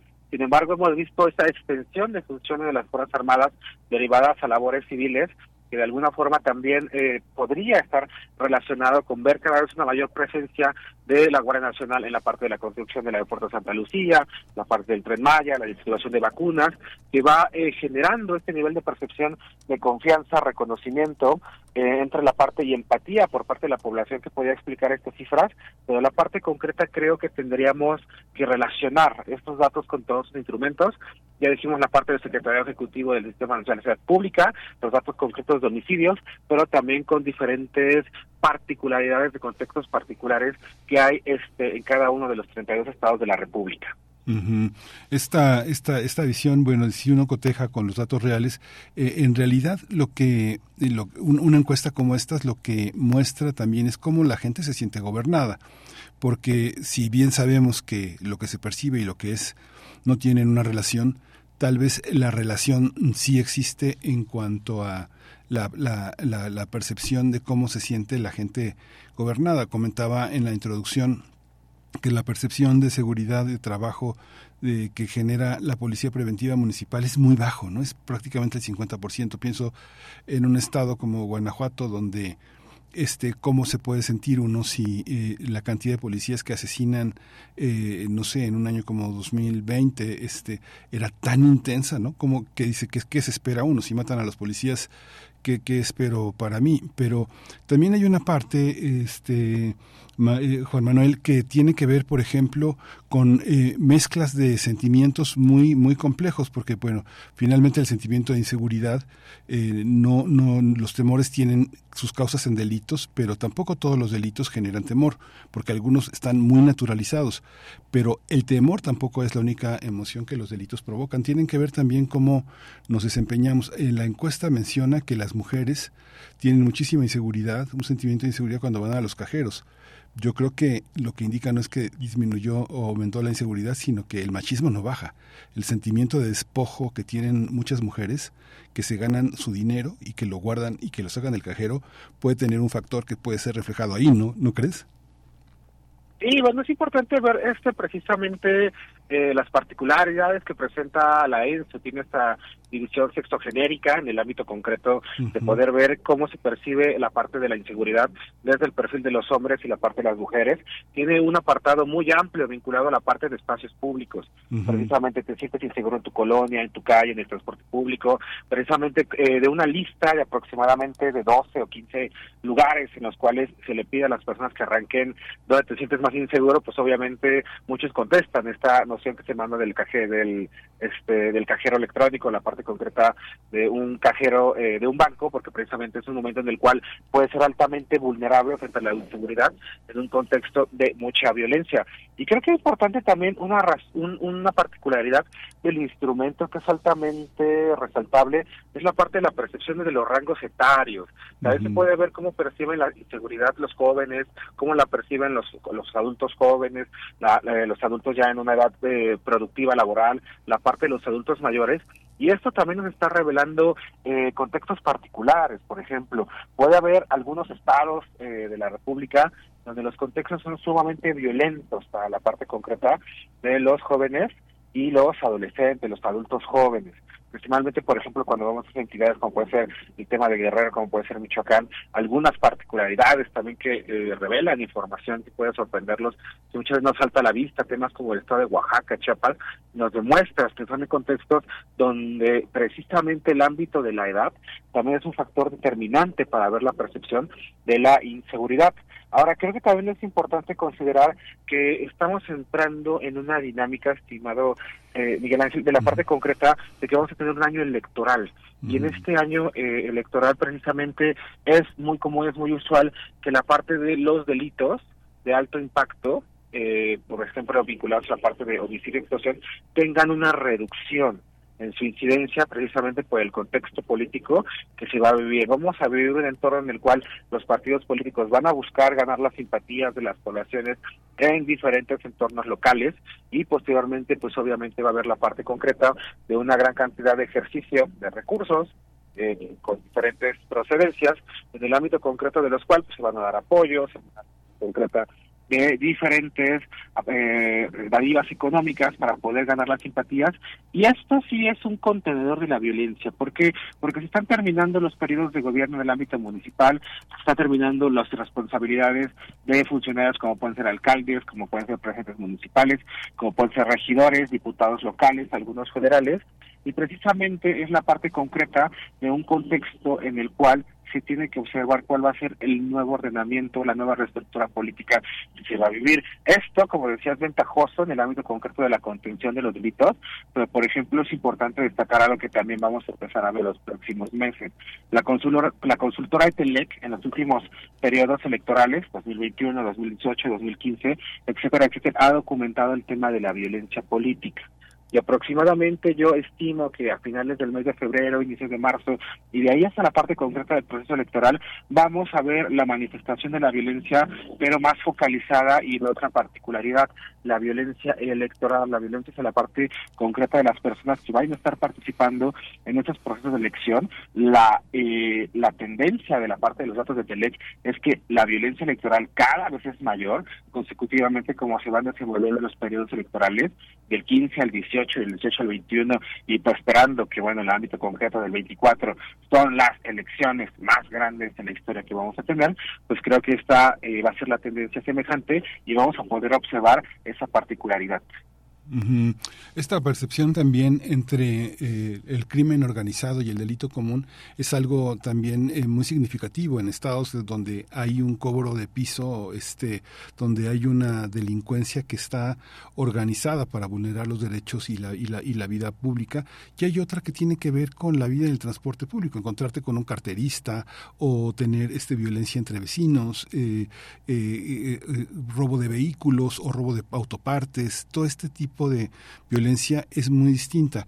Y ahora que mencionabas también a López Obrador y los programas de jóvenes este, y semillas y todo esto, este, hay una percepción también, por ejemplo, si uno cruza datos con la encuesta de, confianza del consumidor que se amplió el- en, en 2021 y en mayo de 2022 arrojó resultados muy interesantes, aumentó la confianza del consumidor y aumentó la confianza en el en el futuro. Digamos que hay una hay un mayor este si bien en el buen fin la percepción es que todo es pantallas no hay una parte también en que se incrementó la confianza del consumidor en seres domésticos digamos que la, estabilidad la, la, la parte de, de- del hogar mira hacia adelante. Cómo cómo cotejar estas estas encuestas, estas visiones, mientras la gente gana un poco mejor, la delincuencia cambia en el sentido en el que este, la gente se siente menos, eh, más segura, menos amenazada porque tiene una, una estabilidad económica mayor, ¿no?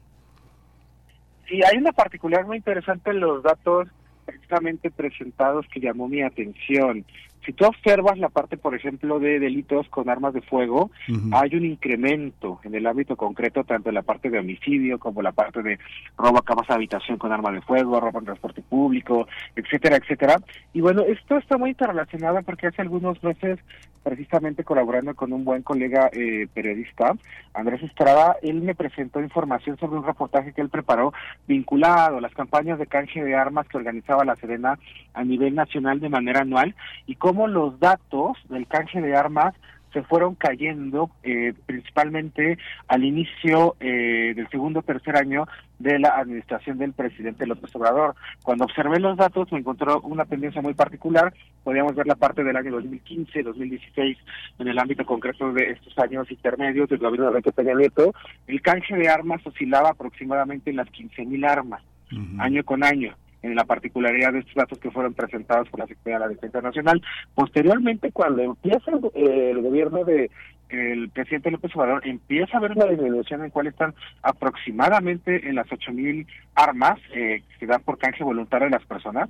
Y cuando llegamos a los años más recientes, ya estaban oscilando en las 1.500, 2.000 eh, casos concretos de que las personas iban, canjeaban voluntariamente el armamento que pudieran tener para poder este, tener este impacto en la reducción de la violencia o en la comisión de delitos que pudieran estar involucrados en contextos de armas de fuego. Otra particularidad, ¿cuáles eran los puntos en los cuales se redujo abruptamente el canje de armas? Zonas como puede ser Michoacán, zonas como Nueva Granada, Tamaulipas, el estado de Guanajuato, Chihuahua, etcétera, etcétera, donde precisamente esta presencia criminal de la delincuencia organizada, donde exhibe la parte de los temas de extorsión, donde existe el cobro de piso, donde es muy alta la incidencia de las tasas de homicidio a nivel nacional, precisamente está interrelacionada con el despliegue de la violencia de los grupos de la delincuencia organizada. Entonces, precisamente estos son los datos sensibles que tendríamos que empezar a observar y que podríamos tener, poner más puntos sobre la CID para ver qué particulares, qué dinámicas pueden estar en el ámbito concreto relacionadas con lo que refleja la ENS. Podría ser muy simple, no la parte concreta de, ah, hay una mayor percepción eh, de la seguridad, está reduciendo la inseguridad en el entorno de la percepción de las personas y esto pues de todo no podría estar relacionado con dinámicas que vayan encaminadas a una pacificación social o una contención real de la violencia. Ahora, el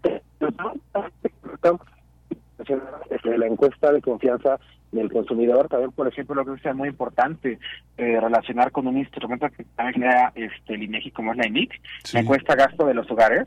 Eh, Es importante destacar que el efecto de la política social del presidente eh, López Obrador tiene una proyección enorme, ha alcanzado un padrón de beneficiarios sumamente amplio y también eso se interrelaciona con la parte concreta de que ah, exista un voto duro o la parte también concreta de un electorado una parte de la sociedad que apoya muchísimo a la parte del presidente. Esta política eh, social se interrelaciona con el proyecto de gobierno y ahorita pues existe un panorama político muy viable de que el partido gobernante va a tener continuidad en el ámbito de la sucesión presidencial, en el panorama que ahora estamos manejando. Esto obviamente para la parte de los simpatizantes del presidente, para los simpatizantes de su proyecto político les da confianza. También es importante destacar que este eh, apoyo puede estar sujeto a ser un tanto endeble y de difícil continuidad. En la parte de la negociación del presupuesto de ingresos de la federación, vivimos un entorno en el cual tuvimos un debate muy fuerte en torno a la deuda pública del gobierno mexicano. La parte concreta de esta discusión de que uno cada cuatro o cinco pesos del gasto y pues Sí, está, está, está, se oye. Sí, vamos, vamos a, vamos a reiniciar la, la llamada, Juan Manuel, porque se está robotizando, se está cortando, para que tengamos más precisión en eso tan interesante que estás comentando. Volvemos en un momento. Justamente esta, esta, esta percepción eh, de, de, la venta de armas eh, en México eh, llevó en 2021 a toda una, eh, toda una revisión en noviembre de 2021 a, eh, a, a señalar a través de la Secretaría de Relaciones Exteriores los acuerdos que entre México y Estados Unidos se realizaban en esa materia. Entre el 60 y el 70% de las armas que circulaban en México llegaban desde la frontera norte, pero ya recuperamos la, la comunicación eh, con Juan Manuel Aguilar Antonio, doctor en Relaciones Internacionales por la UNAM.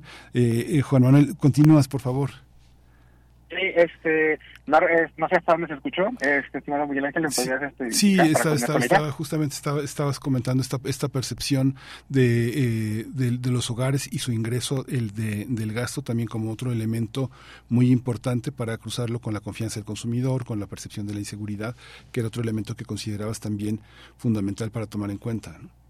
Ah, perfecto. Sí, sí, sí. Este, bueno, esto lo relacionado con la parte de la amplia política social que tiene la actual administración, eh, que yo eh, auguro con los problemas de la negociación del PEF de los, del año pasado, 2023, y el tema sobre qué tanto del gasto que se está haciendo este año va a vincular a deuda, la política social no va a poder ser tan amplia en los próximos años. Y eso, por ejemplo, va a ser un tema difícil que va a tener que asumir la sucesora del presidente, porque precisamente las grandes simpatías, la grande puesta confianza, esta proyección concreta hacia de que el futuro va a ser mejor, o la parte concreta de que tengo garantizado un ingreso que puede ayudarme en subsistencia y esto me promueve una sensación de seguridad no necesariamente vinculada a la seguridad pública, pero vinculada a la seguridad económica, pues obviamente no va a ser sostenible de la manera actual y esto inmediatamente va a repercutir en el nivel de popularidad que va a tener la parte de él,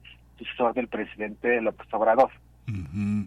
Sí, y esta, este, este aspecto que también veíamos, digamos, los, la percepción de inseguridad por, por Estado que llega a ser, por ejemplo, en... Eh, la, en Naucalpan, por ejemplo, el 91% de las personas se sienten inseguras, digamos, es el segundo lugar después de, de, Fresnillo. Si uno conoce las personas que conozcan Fresnillo, no sé, pues uno camina Fresnillo en una hora, una hora y diez, de lo cruza de lo ancho y lo largo, ¿no? Pero en Naucalpan de Juárez no, ¿no? Esa es una, es una entidad, este, es un municipio muy grande, pero la gente se siente muy insegura. Si yo lo cruzo con esta cuestión de eh, la, importación de armas, el Estado de México, este Juan Manuel, tiene eh, las compras internacionales por entidad federativa, el Estado de México ocupa el primer lugar. ¿eh?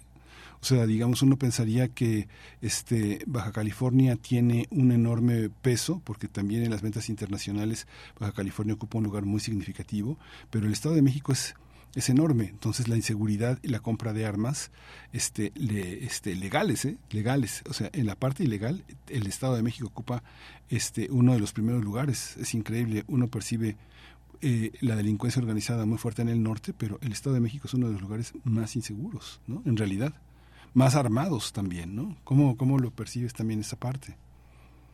Sí, bueno, es importante eh, precisamente ver que las particularidades de los centros urbanos que representa la ENSU eh, pueden distar del ámbito concreto con fuertes divergencias. Podemos tener zonas que pueden ser altamente pobladas, como puede ser el caso concreto de Catepec, como puede ser la zona de Naucalpan, en el ámbito que tiene una representación de que oscilan en el millón de habitantes, porque tiene una movilidad este, diaria muy uh -huh. fuerte interrelacionada con la parte de la Ciudad de México, que por obvias razones se ven más inmiscuidas en el ámbito concreto, por ejemplo, dinámicas delictivas que este, necesariamente son eh, no se pueden evitar, pongamos el caso en el transporte público, sí. el nivel de delitos que se pueden ejercer en estas grandes rutas de transporte que tienen que pasar todos los mexicanos que viajan día a día a la Ciudad de México y cómo pueden ser eh, víctimas o la percepción del ámbito concreto de una actividad ilícita. Muy este en, este, en contraposición con pequeños espacios rurales que pueden representar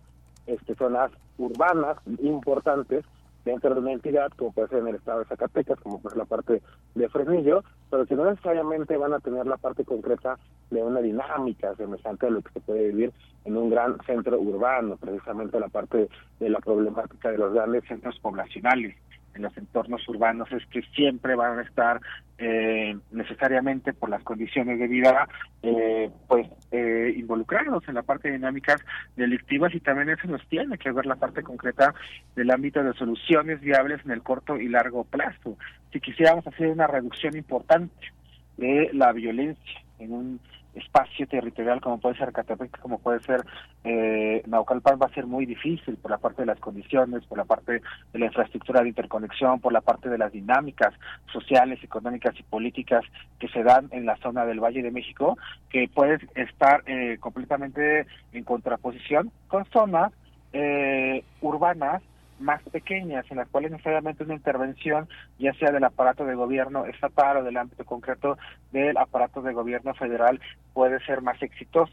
Eso también es un tema que podemos, eh, que tenemos que empezar a analizar y que tenemos que ver los contextos eh, locales. No necesariamente van a estar involucrados en el ámbito concreto de los datos que se presentan de percepción, sino tenemos que ver la infraestructura, los entornos, eh, la parte concreta de las características sociales, los ingresos, que nos pueden dar más luces para entender las diferentes dinámicas de la violencia. Este ejemplo que eh, utiliza se me hace muy, muy eficiente porque podemos pensar un estado fronterizo como Baja California puede estar interrelacionado muy fuertemente con una dinámica como la compra eh, legal de armas de fuego. Sin embargo, podemos ver que no necesariamente la cercanía territorial, no necesariamente eh, la parte de compartir frontera con los estados de Estados Unidos donde adquirir un arma es sumamente fácil, eh, se pueden ver en repercusión con el contraste que hace que con el Estado de México. Ahora también, una particularidad, la población del Estado de México debe ser 12, 15 veces más grande que el Estado de Baja California. Entonces, por eso los datos deben ser analizados de forma contextual, deben ser analizados de forma porque muchas veces no son susceptibles de comparaciones en estas características.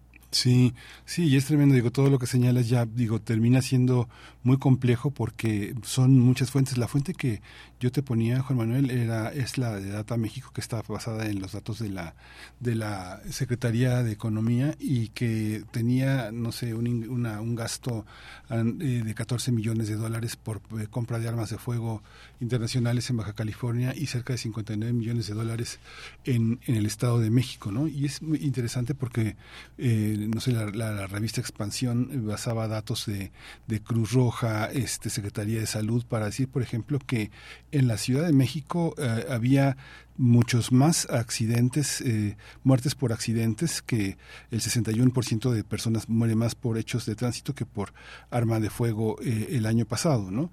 Eh, mientras había un registro de 283 homicidios dolosos con arma de fuego, había 458 por accidentes. Y en el Estado de México, lo que reporta la Cruz Roja es algo también este, digno de tomar en cuenta, porque aumentó cerca de un 15% los, los atender pacientes que fueron víctimas de arma de fuego o arma blanca, ¿no? Mientras que, bueno, este, el, el, este, el 38% aumentó de atención de eh, accidentes de, tránsito, ¿no? Choques, motocicletas, sobre todo las motocicletas es lo que ha aumentado de una manera exponencial, ¿no? Pero esa percepción de la inseguridad, este, permea, logra el Estado de México con tantos límites, ¿tú crees que sea una influencia determinante de la percepción de la de la violencia, en, de la inseguridad en el, en el país, eh, con tantos millones de habitantes, con tantos millones de personas en el temor, 91%, ¿no? Sí, este, y precisamente es el desafío de un, instrumento estadístico de la naturaleza que va a tener la ENS. O sea, la ENS está diseñada para analizar la percepción de inseguridad en las 32 entidades federativas, pero estamos hablando de contextos que son sumamente dispares. Podemos hablar estados con una población muy muy baja como puede ser el tema de Campeche como puede ser el tema de Tlaxcala eh, y el caso concreto lo vamos a comparar con zonas eh, territorialmente eh, ampliamente pobladas. Podemos ver lo que obviamente las grandes urbes de este país no necesariamente tienen dinámicas semejantes. Los datos que se presentan en el ámbito concreto de lo que es una zona como puede ser el Estado de México que engloba por sí misma también el Distrito Federal por la cuestión del Valle de México no se va a relacionar con datos concretos de la zona metropolitana de Guadalajara, no se va a relacionar con datos de la zona metropolitana de Monterrey. Podemos ver que el estado de Guanajuato ya también es una entidad en la cual existen muchos importantes puntos urbanos que no necesariamente están interconectados con una cercanía eh, geográfica, pero que ya son ciudades de considerable tamaño, como pueden ser los municipios de León, como puede ser la parte de Celaya, como puede ser la parte de Irapuato, que incluso en este contexto van presentando eh, particularidades distintas. Y ahí, por ejemplo, podemos ver que siempre, pues obviamente, una entidad, como es el Estado de México, por sus condiciones poblacionales, por sus condiciones territoriales, la misma forma en que está eh, dividida geográficamente en las cuatro regiones que la integran, la parte oriente, la parte del norte, el sur y la parte del este del poniente, pues obviamente se interrelacionan con muchas dinámicas, no es la misma eh, percepción de inseguridad, no son los mismos problemas en el ámbito concreto de la cuestión de la inseguridad urbana y la incidencia delictiva de la zona poniente, donde pueden estar estas eh, este, estas zonas interrelacionadas a la parte de Naucalpan, a la parte concreta también de este, Tolnepantla, etcétera, etcétera, a lo del oriente, donde están municipios como Catepec, Chimalhuacán, Nezahualcóyotl, la zona del sur, que por mucho tiempo en el ámbito del Estado de México parecía ser una de las zonas más tranquilas en el ámbito concreto por la falta de infraestructura carretera, la vinculaban con estados de alta incidencia eh, delictiva como Michoacán, como la parte de Guerrero, pues nos ha brindado eh, sorpresas y sobresaltos en fechas recientes, por ejemplo, precisamente con lo que pasó en eh, con la parte concreta de estos autodefensas que se enfrentaron a miembros de la eh, familia michoacana y demostraron que hay dinámicas de violencia preocupantes en esta zona, que muchas veces por los grandes problemas urbanos que vemos en estos grandes municipios como Catepec, como como eh, Chihualcoyot, pierden de vista porque están ahí y existen y que a pesar de que los datos no nos dan mucha información sobre esto, tenemos que tenerlo presente porque también son problemas de seguridad pública que deben atenderse desde la competencia del gobierno. Sí, pues muchísimas gracias, Juan Manuel Aguilar. Antonio, habrá que recoger ese comentario que haces también sobre el tema de las elecciones y la relación entre inseguridad y justicia, que bueno, en el Estado de México, que es el segundo estado con mayor percepción de inseguridad, pues votaron por, por otro partido distinto al PRI, ¿no? Consideran que la violencia y la relación entre las autoridades que gobiernan es una relación este, totalmente eh, intrínseca. Así que bueno, volveremos con esos temas, ¿no? Relación entre violencia y gobernanza. Juan Manuel Aguilar Antonio, doctor en Relaciones Internacionales por UNAM, muchísimas gracias por tu participación. Siempre es una, una lección escucharte. Muchas gracias. Un placer siempre estar con ustedes. Excelente día. Igualmente. Vamos a hacer una pausa musical. Vamos a este a escuchar a, este a una artista peruana, plástica, poeta, una mujer irreverente, la, la, la zorra Zapata eh, peruana, eh, con un tema que se llama Acantilados.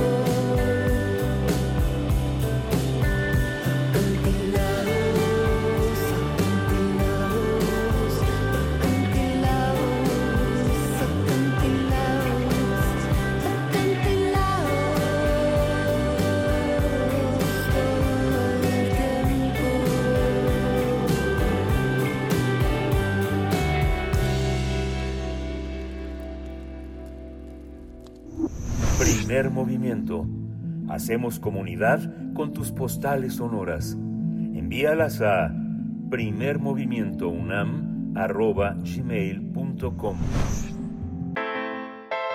Nota Internacional. Este fin de semana se registraron varias explosiones en las regiones del suroeste de Rusia, en la región de Kursk. Se informó que un edificio de una escuela que resultó, resultó dañado tras un bombardeo de la parte ucraniana.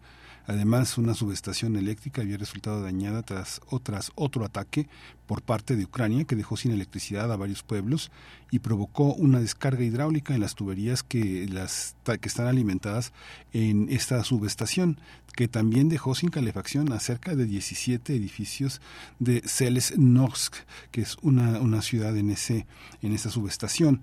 Se vieron explosiones también en Tula, el sur de Moscú.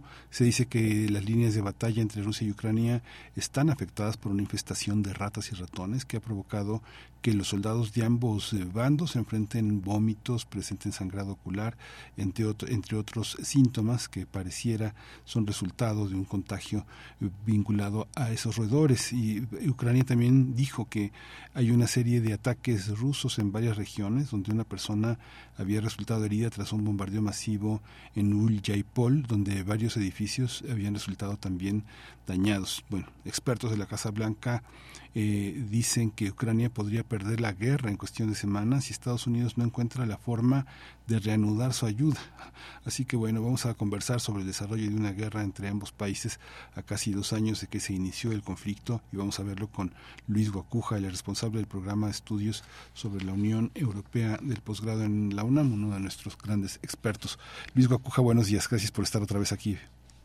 ¿Qué tal? Muy buenos días. Saludos a, a los que te gusto saludarte, Miguel Ángel. Gracias, Luis. ¿Cómo, ¿Cómo observamos? La capital ucraniana amanece con explosiones masivas y que, pues, es, eh, continúa todo esto, parece sin fin, ¿no?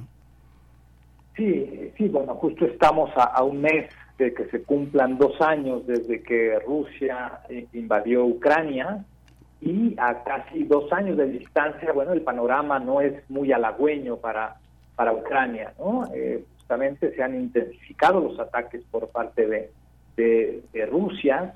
Eh, también hay una, digamos, disminución en la capacidad de Ucrania, no solo en términos eh, del, del, del, terreno y de las confrontaciones bélicas, sino que también, pues en los últimos meses, pues ha disminuido el, la dotación de recursos. En, Estados Unidos particularmente este tema está entrampado porque el Congreso al final no aprobó el, presupuesto que presentó el, presidente Joe Biden, tuvo que hacer alguna maniobra para dotar de recursos a, a Ucrania.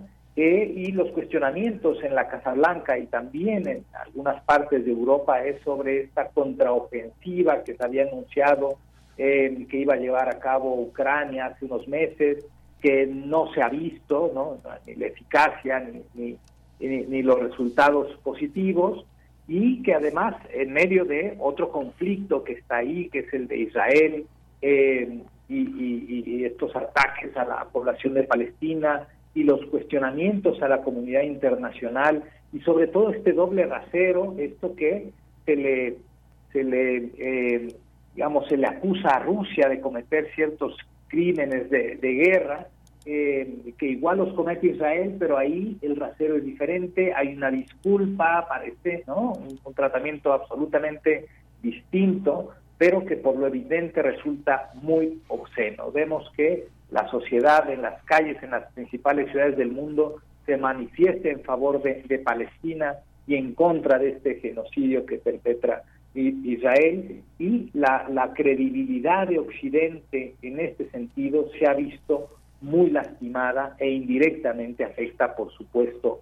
a Ucrania. Hay quien dice que este eh, conflicto se, eh, se extenderá cuando menos un par de años más y el ojo está puesto también en las elecciones estadounidenses de noviembre de este año, la posibilidad de que Donald Trump regrese a la Casa Blanca pues podrá ser determinante para los destinos de este conflicto. Sí, y hay una parte también que eh, el, el, presidente, la diplomacia rusa, se ha acercado, digamos, a muchos países muy, muy importantes y significativos en la, eh, en la, en la economía mundial que son africanos.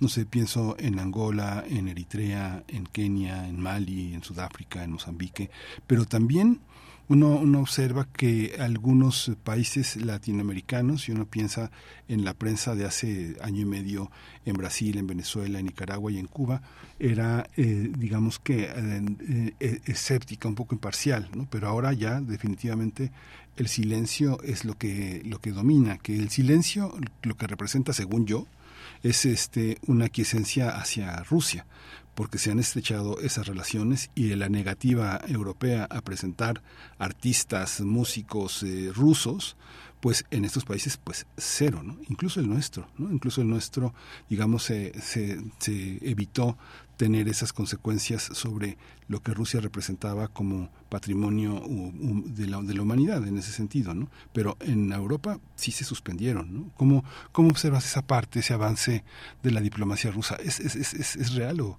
tú cómo lo ves, Luis? Bueno, hay evidentemente esta, esta lucha de, narrativas, ¿no? que está ahí, que es muy evidente en el caso del conflicto de Ucrania, ¿no? llegar a los extremos de querer anular a Tolstoy o a, o Tchaikovsky, ¿no? estos, estos absurdos de, de, censura, pero eh, eh, también hay una, por supuesto que hay una manipulación mediática de uno y de otro lado, ¿no? la guerra también está eh, en, ese terreno de, la información. Eh, hace meses, bueno, pues hubo esta, esta reunión, este foro parlamentario entre Rusia y América Latina, tratando de acercar esas, esas posiciones que, eh, sobre todo en, ciertas regiones, como ha señalado en África o en América Latina y el Caribe, que no, no se compra totalmente la idea de, Occidente. Por un lado, porque eh, tenemos otras preocupaciones, ¿no? O con cierta distancia el conflicto en Ucrania, eh, no como la Unión Europea, para quien es un tema existencial. Para eh, estas regiones tenemos la preocupación de la desigualdad, del crimen organizado, en fin, tenemos otras prioridades enfrente y además no somos potencias militares, tampoco somos potencias económicas para enviar armas, para enviar eh, dotaciones de, recursos económicos.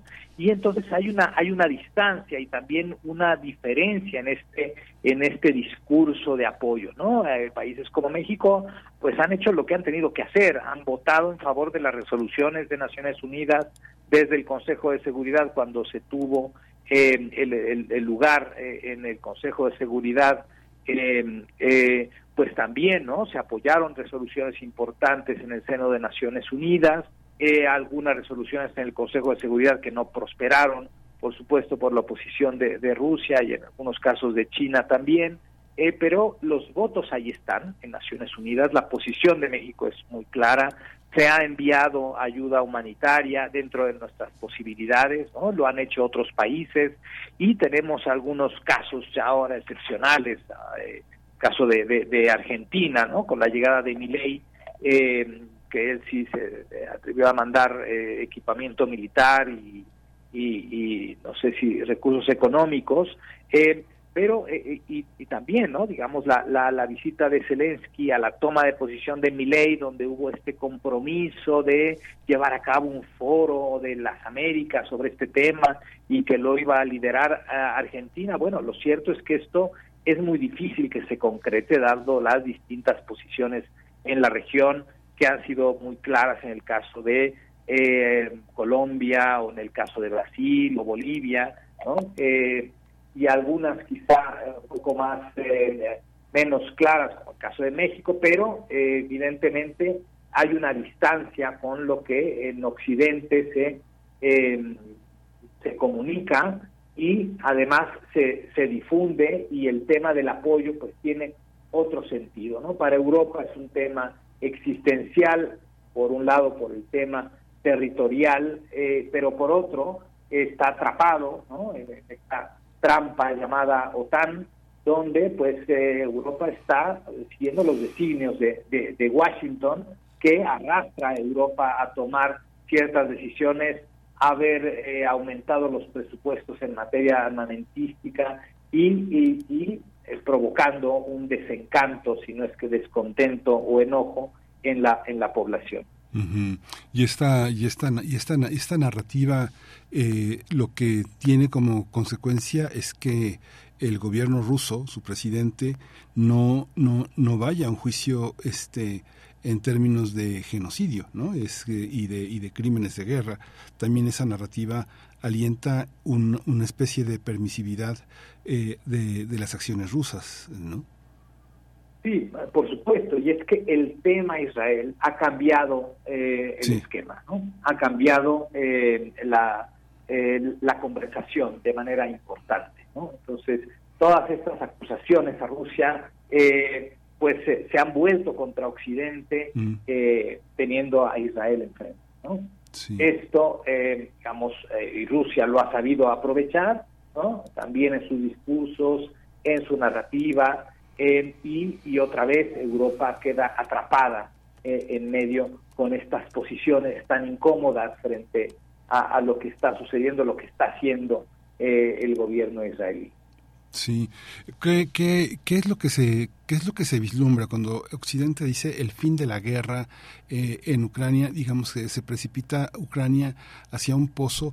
¿Cuáles, eh, si esto es así, Luis, bajo esos criterios, cuáles son las consecuencias de que pierda la guerra Ucrania? ¿Cómo marca marca un cambio en la geopolítica de la región y en el y en el, y en el mundo? ¿Qué pasa con esta narrativa y qué pasa en la realidad? con la economía, con las personas, con toda esta cultura que queda este de alguna manera pues totalmente cuadriculada bajo el dominio ruso, ¿no? Sí, quizá la, la palabra clave es, es incertidumbre, ¿no? Mm. Es incertidumbre porque, por supuesto, que ha habido no solo una lamentable eh, cantidad de pérdida de vidas hu- humanas, sino que además también el tema de infraestructura, etcétera, ¿no? Eh, Europa trata de, de darle guiños a, a Ucrania. Recién ah, el día de ayer se anuncia que finalmente eh, Turquía dio luz verde para eh, levantar este veto que había para el ingreso de, Suecia a la OTAN, por ejemplo. Eh, desde la Comisión Europea, la presidenta von der Leyen dice que están listos para recibir a Ucrania en la Unión Europea, pero son palmaditas en la espalda ante un conflicto que se ha agudizado, donde Ucrania se siente y se sabe desamparada, sabe que pues ya el- los recursos y las armas eh, están yendo ya no solo a Ucrania, sino también a, Israel,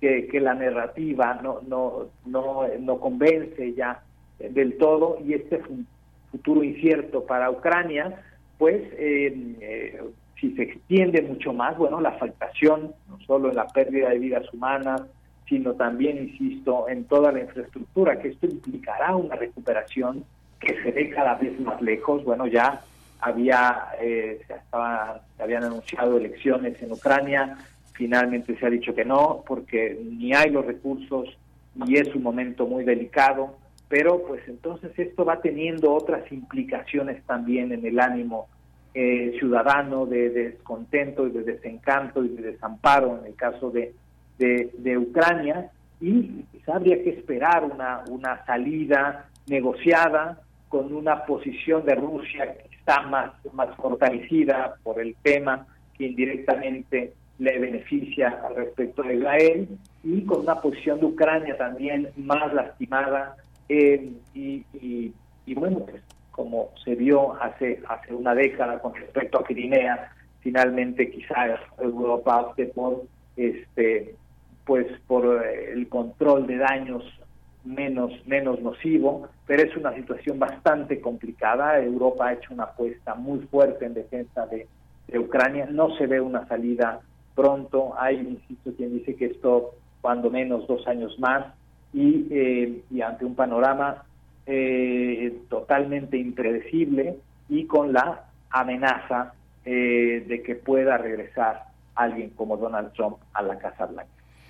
Sí, pues qué panorama. Pues muchísimas gracias, eh, Luis Guacuja, por todo este panorama eh, siempre, siempre leccionador eh, que, que tú ofreces. Muchas gracias por tu participación y bueno, es- estaremos, estaremos al habla para ver cómo, cómo avanza y cómo se resuelven estos conflictos. Claro que sí, con mucho gusto. Gracias, Luis. Un abrazo. Pues vamos a ir con una con una pausa musical. Este, vamos a escuchar a Damaris Bojor. Usted conoce lo que es Yacora. Yacora es un pueblecito, un pueblecito en Sonora que está muy cerca de la frontera con Chihuahua, que tiene muy poquitas personas, pero que es muy significativo en esa zona. Esta chica Damaris empezó a los 17 años, escribió sus letras y ahora pues es toda una toda una cantante compositora. Vamos a escucharla. Yacora.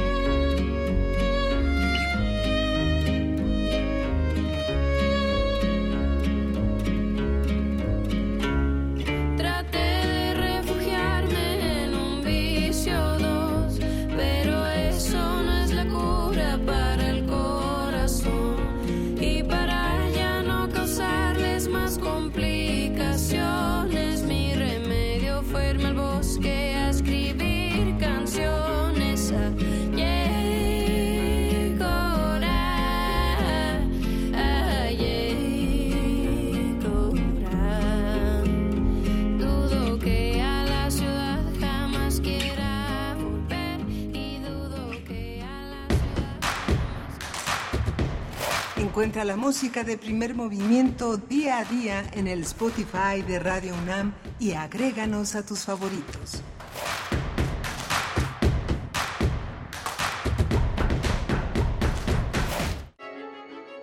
Felipe Carrillo Puerto. Revolucionario mexicano. 2024. 100 años de su fallecimiento. Para Armando Bartra, es uno de los cuatro líderes sociales populares más importantes de la Revolución Mexicana, al lado de Pancho Villa, Zapata y Ricardo Flores Magón. Líderes que se identifican plenamente con las causas de las mayorías, con las causas de los trabajadores. El haber hecho la revolución en el sureste mexicano lo tiene un poco olvidado. Felipe Carrillo Puerto 96.1 FM Radio UNAM. Experiencia Sonora. Para las chilangas y chilangos hay un llamado que nadie puede ignorar.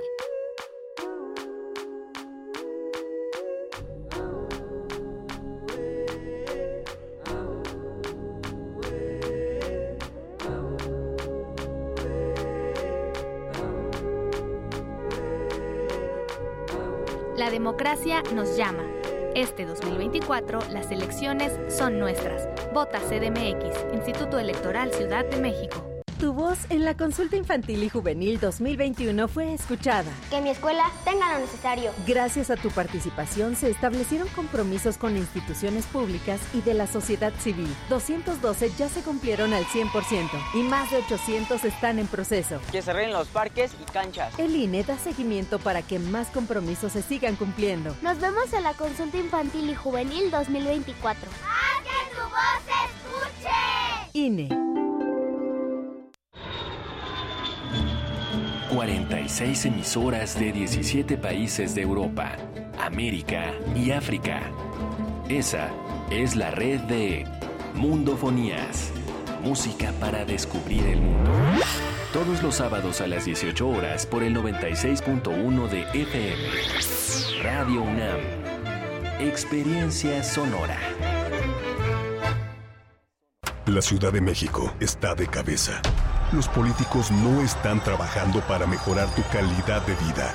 El transporte que nos debería de llevar nos está dejando botados. La policía no tiene una estrategia ni el equipo necesario para cuidarnos. Ya estuvo. Pero trabajando juntos, podemos enderezar las cosas para que todas las familias de la Ciudad de México tengan las mismas oportunidades para salir adelante. Trabajar unidos es parte del cambio. PAN. Con los gobiernos de Morena, la justicia social avanza, gracias al humanismo mexicano. Por primera vez tenemos un gobierno del pueblo, plural, austero y cercano a la gente, que combate la corrupción con honestidad y que lucha por mantener la esperanza, porque la verdadera felicidad es darle la mano a quien la necesita y construir una sociedad libre, justa y solidaria. Con el pueblo todo, sin el pueblo nada. Morena, la esperanza de México. Creemos en un mundo donde se escucha toda la música, donde el conocimiento esté abierto al mundo, donde se ame de todas las formas. Ese mundo es posible y vamos a pelear por él. Resistencia modulada. De lunes a viernes, de las 20 a las 23 horas, por el 96.1 de FM, Radio UNAM. Experiencia sonora. Esta es una noticia importante. El INE cuida la equidad en la elección. Aprobó lineamientos para evitar que quienes operan programas sociales, así como las personas servidoras públicas, influyan en la votación. Una de estas medidas es que no deberán usar logos ni emblemas que generen promoción de algún programa social o a favor de algún partido político. Tampoco nombres ni símbolos.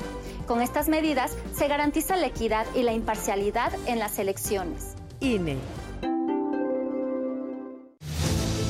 El próximo 2 de junio de 2024, las y los ciudadanos del Estado de México elegiremos diputaciones locales y ayuntamientos. Serán más de 1.300 cargos de representación popular. Participemos en la construcción del futuro que queremos para nuestro Estado. Infórmate sobre las propuestas de las candidatas y los candidatos que mejor representen tus valores e intereses. Acude a la casilla que te corresponde el primer domingo de junio del próximo año. Para que cuente, vota. Instituto Electoral del Estado de México. Queremos escucharte. Llámanos al 55 36 43 39 y al 55 36 89 89. Primer movimiento. Hacemos comunidad.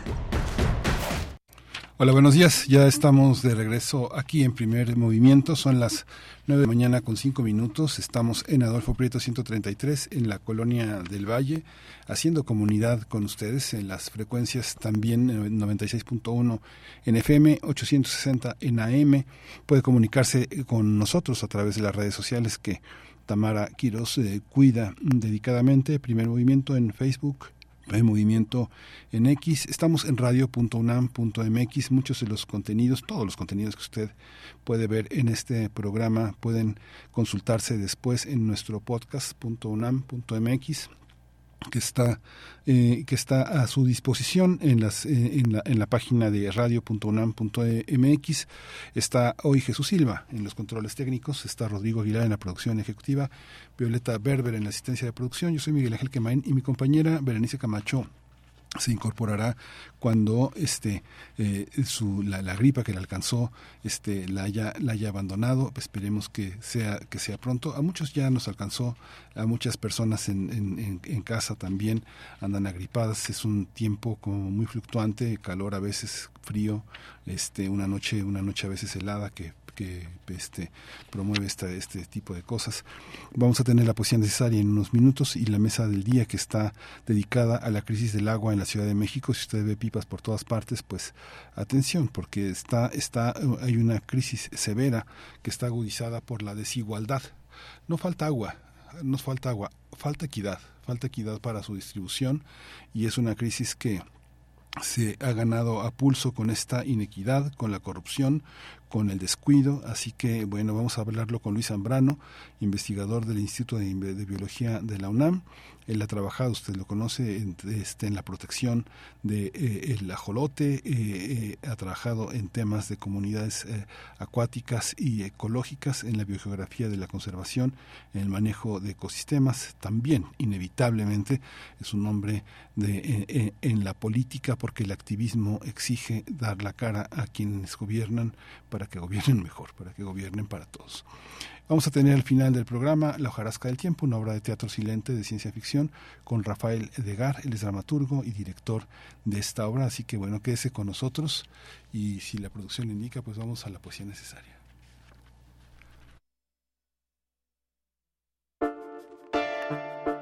Es hora de poesía necesaria. Hay un psicoanalista inglés que eh, me parece fascinante. Es un psico, eh, psicoanalista que este, ha escrito varios eh, trabajos. Es un especialista en Winnicott.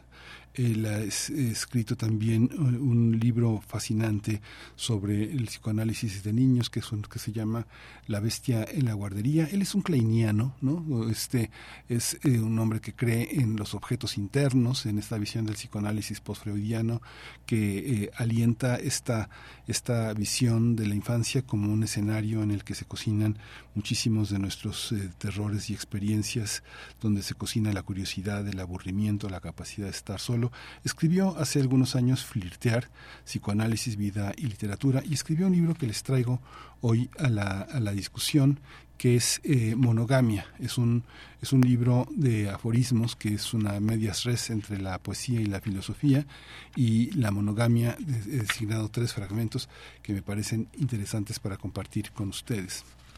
Dice, vamos a compartirlo con una canción emblemática de Iggy Pop que se llama El pasajero así que el pasajero de la monogamia. Decidirse por la monogamia no significa, por supuesto, escoger no desear a nadie más que a nuestra pareja, sino elegir no hacer nada que atente contra nuestra idea de la monogamia.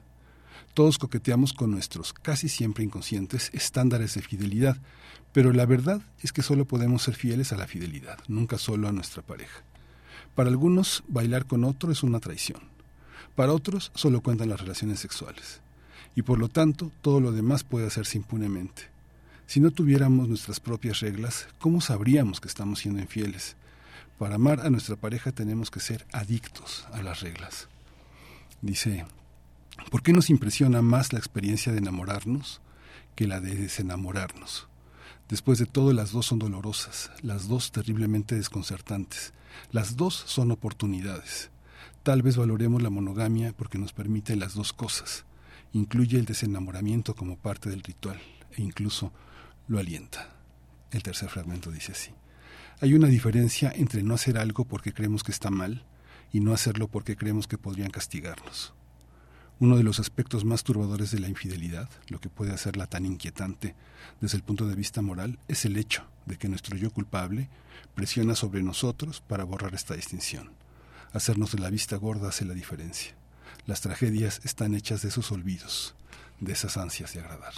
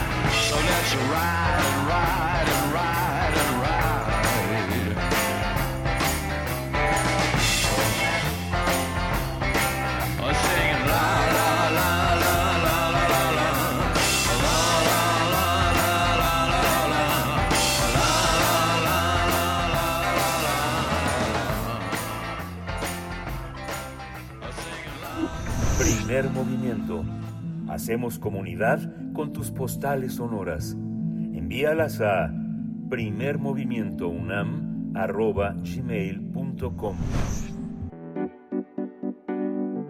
La mesa del día.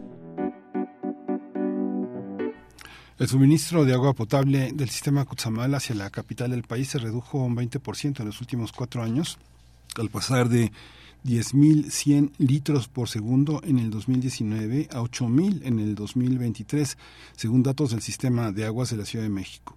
El coordinador general de este organismo público, Rafael Carmona, explicó que la disminución en la aportación se debe al volumen de almacenamiento actual en las presas que registran los niveles más bajos de los últimos 27 años. De acuerdo con SACMEX, eh, la disminución en el suministro de 0.8 metros cúbicos por segundo en el caudal de aportación del sistema Cutzamala hacia el Valle de México se implementó el pasado 12 de enero por Conagua. Esta reducción ha generado consecuencias notables en alcaldías como Coyoacán, Magdalena Contreras, Tlalpan, que debido a su ubicación geográfica experimentan bajas de presión en sus redes de presión, de distribución. Para proporcionar este servicio de agua potable de la manera más eficiente posible, SACMES buscó reforzar la distribución equitativa y la implementación de soluciones técnicas para minimizar cualquier impacto en el suministro. También, bueno, ha convocado a la sociedad a, a cuidar el agua, a realizar la mejor distribución para no desperdiciarla. Y bueno, sobre toda esta crisis y toda esta problemática vamos a hablar con Luis Zambrano, investigador del Instituto de Biología de la UNAM, eh, que desde hace ya muchos años ha trabajado sobre este tema, el tema del agua, pero también de las comunidades acuáticas, de la bio- biogeografía de la conservación y del manejo de ecosistemas. Bienvenido, Luis Zambrano, buenos días. Hola, buenos días, Miguel Ángel. Un gusto estar de nuevo con ustedes. Muchas gracias a ti, Luis. Pues la, la, eh, la UNESCO ha dicho que no falta agua, que no hay escasez, ¿no? Sino que hay una distribución desigual, tanto en el tiempo como en el espacio, y que pues mucha de ella es desperdiciada, contaminada, manejada de manera insostenible. Y hoy, sobre todo en el centro del país, enfrentamos esa situación y la ciudad y el Estado de México, Luis. ¿Cómo lo observas tú? Sí, bueno, lo que dice la UNESCO es una de las interpretaciones que hemos venido trabajando. De hecho, en la semana pasada tuvimos un coloquio de ciudades latinoamericanas y una de las mesas fue justamente el problema del agua en las ciudades. Y recuerdo que la doctora Elena Kotler en ese momento decía, a ver, el problema no es que falte agua por el niño, en este caso que sí falta agua, o sea, sí hay una reducción en la cantidad de agua superficial, sino la sobreexplotación tan grande que hemos tenido de los acuíferos, este, por múltiples razones, o sea, las, la, desde el corrupción hasta un mal entendimiento del manejo de la, del agua en la, subterránea, particularmente en la Ciudad de México.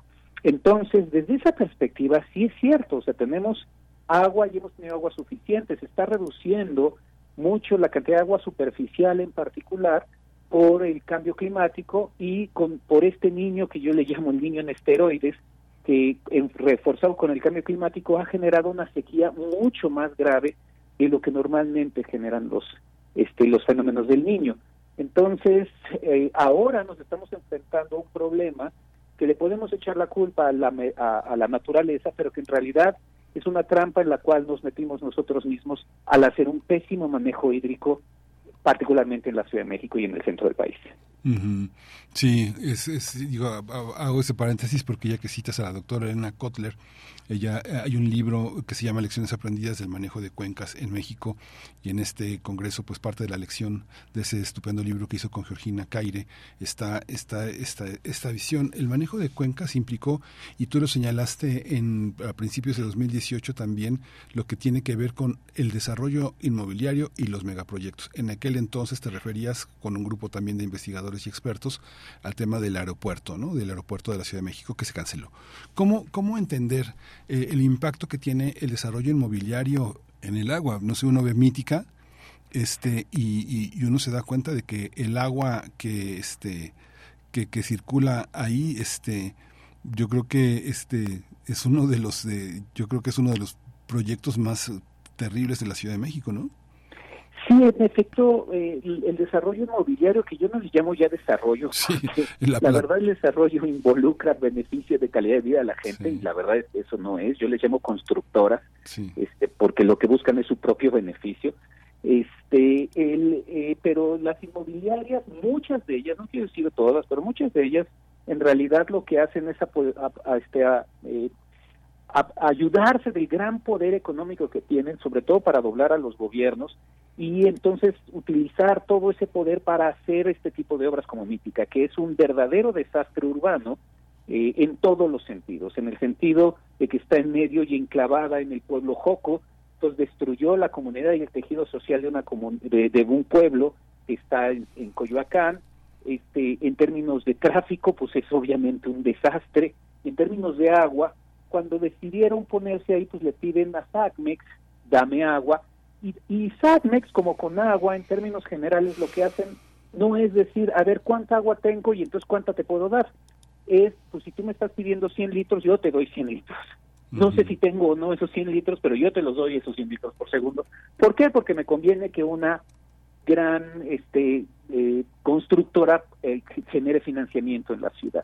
Entonces, a partir de eso, muchas de las este, inmobiliarias lo que hacen es presionan al gobierno para recibir cantidades muy grandes de agua para estas megaconstrucciones y están quitándole y generando inequidad para las otras comunidades que están alrededor. Por ejemplo, Pueblo Joco se está quedando sin agua porque la mayoría del agua se va justamente a esta gran a esta gran este, construcción. No es la única, existen muchas otras construcciones que hacen exactamente lo mismo. Lo vimos, por ejemplo, con la con la constructora Quiero Casa en Aztecas 215, pero no son solo las, las constructoras inmobiliarias las que hacen este, estos problemas. También están, por lo menos en la Ciudad de México, y aun cuando no están cerca, pues las grandes cerveceras. Por ejemplo, Corona está muy asentada en Apan, que sigue siendo el Valle de México, aunque esté muy lejos, y está tomando muchísima agua y ni siquiera está pagando los impuestos que debe de estar pagando. Y luego se llenan la boca diciendo en estos momentos de crisis, vamos a donarle a la Ciudad de México el 10% de nuestra agua. El agua es del Estado, no es de estas no es de estas compañías y por lo tanto el Estado debería de estar cuidando y mejorando la forma en la que lo distribuye.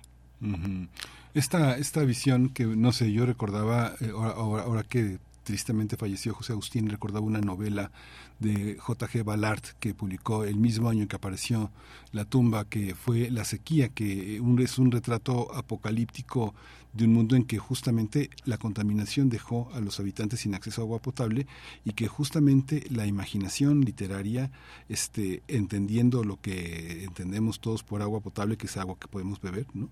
Eh, es algo que eh, justamente es el gran problema de las ciudades, cómo entender en 1973 publicó otra novela que se llama seguramente La ley de Luis Rascacielos, que también es una cosa como mítica, ¿no? Es algo, este, una, lo llevaron al cine, no recuerdo quién la dirigió, pero es una, es un apocalipsis que, que, que ya lo estamos viviendo. Cuando uno ve tantas, tantas pipas en la colonia Roma, en la Condesa, en Polanco, en lugares donde aparentemente se vive con mayor, este, con mayor este lujo, ¿no? Mayor este mayores oportunidades son los lugares en los que parece que no es suficiente nada, ¿no? ¿Cómo lo ves? Sí, de hecho ese es un poco el, gran problema y la trampa en la que nos hemos metido ahora. Eh, desde hace muchos años, eh, ya prácticamente desde principios del siglo pasado, se estaba empezando a ver que íbamos a tener un problema muy serio de agua. Y fue cuando se empezaron estas ideas de vamos a traer agua de Kutsamala y vamos a traer agua de otro sistema. Y eso este, ayudó un poco a reducir la presión sobre el acuífero que estamos sobreexplotando. Estamos, por cada gota que se infiltra, se extraen dos, entonces estamos teniendo, vamos a tener grandes problemas de agua cuando el acuífero se termine de abatir. Pero este es eh, lo que generó también a la hora de traer agua superficial es generar estas dos dinámicas que yo le llamo rápido-lentas en términos ecológicos. Eh, por un lado están eh, estos eh, fenómenos que surgen año con año, como es el agua de Cutzamala, como tuvimos un año de secas muy grande, un año de sequía muy grande, que además es seguido de otros dos años de sequía. Llevamos tres años de sequía muy fuerte en el país, este, que responde rápido, mientras que la, la relación con el acuífero es una relación mucho más lenta. Entonces, se puede recuperar el agua con lluvias muy fuertes, la, la, dinámica rápida, pero la dinámica lenta, si nos estamos sobreexplotando, tarde o temprano vamos a acabarnos el agua y esa restauración de agua nos va a llevar no años, sino décadas. Entonces va a generar muchos más problemas y nos estamos este, engañando un poco con esta traída de otros lados de agua. Entonces, eh, podemos llegar a estas visiones apocalípticas, sí, sí podemos llegar, pero también podemos resolver los problemas. Y eso es de lo que se trata ahora. Los estamos visualizando, digamos que es como estamos en el Titanic y ya vimos que el iceberg ahí viene, y en lugar de acelerar, tenemos que empezar a modificar un poco el trazo. De que se puede hacer, se puede hacer. De que vamos a generar y tener problemas, también es cierto. Pero si no actuamos ahorita, los problemas van a ser y los resultados van a ser mucho más apocalípticos. Sí, de pronto, bueno, te hago esas referencias literarias porque hay una visión de anticipación conceptual muy, muy importante, ¿no? Te citaba Ballard, que es alguien este, muy importante también entre nosotros, en México, con todo y que sea un escritor inglés, pero también desde la ingeniería y desde esta visión, también lo hizo Vicente Leñero en 1900 con la, con la gota de agua, que hay una, que hay una parte en lo que está señalando justamente en esa parte de la, de la proyección, como eh, un bien que es un derecho humano, el acceso al agua, cómo puede, cómo puede este, distribuirse de una manera eh, eh, equitativa. Digamos que parece que en México eh, este dicho del que paga manda este, es el jefe de los derechos humanos, ¿no? Cuando ese este establecer el acceso al agua como un derecho humano este nos quita del del paso a, al gerente, ¿no? Que está que este hay un gerente a cada dos metros de nosotros, ¿no? Que controla todo, ¿no? Sí, efectivamente las referencias literarias, como dices tú, nos ayudan a, ir viendo cómo se ve y cómo se veía desde hace mucho tiempo el gran programa del agua. Yo también recuerdo una serie de ensayos de Jorge Ibargüengoitia, ah, sí. de, instrucciones para vivir de la Ciudad de México, que ya empieza a hablar un poco, bueno, no ya empieza, ya hablaba de que la, Ciudad de México tenía serios problemas de agua, ¿no? Este, sí, ¿cómo, cómo tratar de mejorar la equidad en la distribución del agua? Lo primero que tenemos que hacer y es cambiar la Ley General de Aguas para incorporar justamente el derecho humano al acceso al agua. Este, que mm. no se ha podido, llevamos muchos años. No está incorporado, ¿verdad? No, no está incorporado y ha sido una pelea muy grande en términos jurídicos en la discusión de cómo lo podemos incorporar de, de manera de que sea útil para todo mundo, ¿no? En esto, eh, de las discusiones que hemos tenido con los grupos que han estado muy metidos este, en, en, modificar la ley y mejorar las condiciones, eh, están conceptos de primero tenemos que pensar que la naturaleza, que es la que genera el agua, que es la que nos produce el agua, que es la que hace el ciclo del agua, tiene que estar bien para que podamos distribuir el agua de la mejor manera. Entonces, no solo pensemos desde la perspectiva antropocéntrica de decir, a ver, este, pipas para acá, pipas para allá, sino más bien es, y vamos a hacer infraestructura de desagüe, vamos a hacer infraestructura este, de, de, suplemento, de, de darle agua a ciertas colonias, sino también es pensar en cómo está el ciclo del agua. Y eso es un poco lo que dice la UNESCO. O sea, así como pensemos bien en el ciclo del agua y lo que dice la doctora Elena Cota. Y ya que pensamos cómo funciona el agua, entonces trabajemos no en destruir la naturaleza, sino en utilizar la naturaleza para nuestro propio beneficio. Y un poco me recuerda a estas últimas discusiones y pláticas que hemos tenido entre tú y yo sobre el Plan General de Ordenamiento Territorial, porque aunque no parezca, viene mucho al caso. Si nosotros tenemos un Plan General de Ordenamiento Territorial, podemos tener mejores condiciones para más absorción de agua, pero eso se va a ver entre 10 y 15 años. Y el Plan General de Ordenamiento Territorial que se ha venido presentando y que se quiere volver a presentar probablemente antes de las elecciones, es un plan que busca beneficios en el corto plazo, otra vez con las constructoras, sellando los suelos de infiltración. Y por eso las grandes discusiones y las grandes peleas de decir, no, por favor, no se apoye ese plan general. Entonces, ¿cómo le hacemos para que sea más equitativa promoviendo los servicios ecosistémicos que son la cosa más equitativa del mundo? Un servicio ecosistémico es una, un servicio que nos da la naturaleza y nos lo da todos, desde Carlos Slim hasta la persona más pobre. El agua limpia, el aire limpio, la mejor temperatura, etcétera, etcétera. Entonces, promovamos la mejora de los servicios ecosistémicos. ¿Y cómo le hacemos para eso? Con un buen ordenamiento territorial en las diferentes ciudades y en las diferentes zonas rurales. Fíjate, Luis, que hay colonias donde hay una vigilancia muy estricta de la gente que se no recoge las heces de su perro, pero al mismo tiempo está la otra contradicción que te decía al principio. La gente está regando la banqueta, ¿no? O sea, este, y regando el coche para quitar el polvo. Hay este, eh, existe alguna, algún tipo de constricción, constricción para que esto sea censurado. Todo el mundo ve, no sé, yo, yo he pasado y le he comentado a gente que lo hace, este, eh, que, que, que, fecundo regar la banqueta y me dice, pues dígale al patrón mucha gente manda a la persona de servicio a regar la banqueta, ¿no? Es algo, te, ¿tendría que tener un, una, una censura, un castigo, Luis? Sí, claro que sí. De hecho, hay algunas veces que se han generado estas como reglamentos en los que no se puede hacer a, cierto tipo de cosas este, de manera individual. Ahí déjame platicarte que lo que sucede es que yo creo que también tenemos que trabajar otra vez en dos escalas. La escala de qué es lo que yo hago yo de manera individual para este, para mejorar o para reducir mi consumo de agua, o sea, cada uno de nosotros qué hacemos de manera individual y la manera y lo de políticas públicas. Lo que he estado yo platicando en términos generales es cómo presionamos, cómo presionamos las, eh, la, este, la sociedad a que mejoren las políticas públicas, dentro de lo cual podrían estar esta serie de reglamentos en los que dicen, a ver, tú no puedes regar tu banqueta para reducir el polvo que se da, ¿no? Tú no puedes incluso en ciertas ciudades como por ejemplo Austin o Tempe en Estados Unidos, mm. tienen serios problemas de falta de agua, también cambiaron el reglamento para decir, tú no puedes tener un jardín con pasto. Está prohibido tener un jardín con pasto. Si tienes un jardín con pasto, te levantamos una multa marca diablo. Entonces, ¿por qué? Porque se dieron cuenta, hicieron los análisis, se dieron cuenta que el, cost, el, la utilización más grande del agua, 80% del agua de cada una de las casas, se utilizaba para regar los jardines. Entonces mejoraron, la, este, redujeron la huella hídrica de cada uno de los habitantes quitando jardines, por ejemplo, ¿no? Entonces, Esa es el parte de las políticas públicas. La otra parte es la que nosotros hacemos, bañarnos más rápido, no desperdiciar el agua, no regar las banquetas, etcétera, sin, sin tener que haber una ley. Pero esa parte, que es muy importante, tampoco nos la puede cargar el Estado todo el tiempo.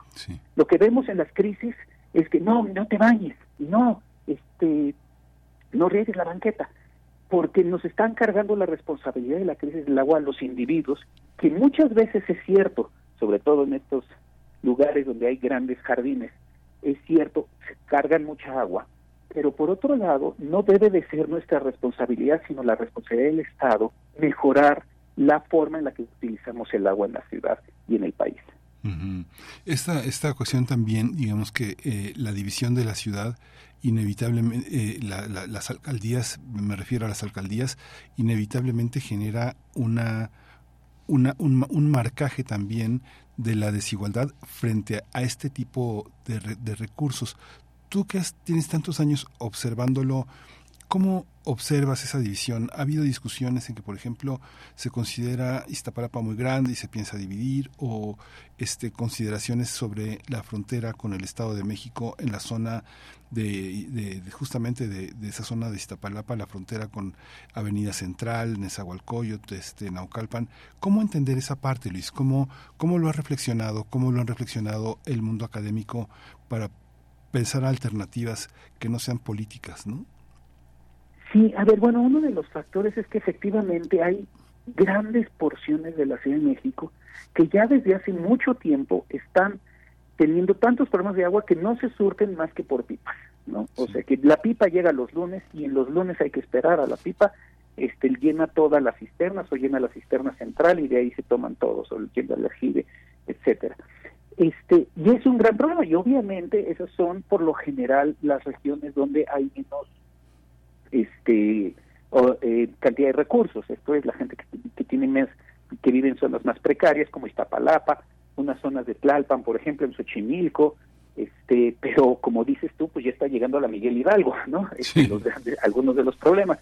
¿Por qué? Bueno, básicamente porque se toman de Cutzamala, ¿no? Ahorita hay un micrositio en, en Sagmex en donde uno puede saber de, en su colonia de dónde llega el agua, si llega de pozos, si llega por pipas o si llega por el sistema Cutzamala y vas a ver una gran cantidad de colonias que reciben este agua por pipas, lo cual no solo es en términos este horribles para la gente, porque tienes que esperar a la pipa, o sea, tienes que perder tiempo para esperar la pipa.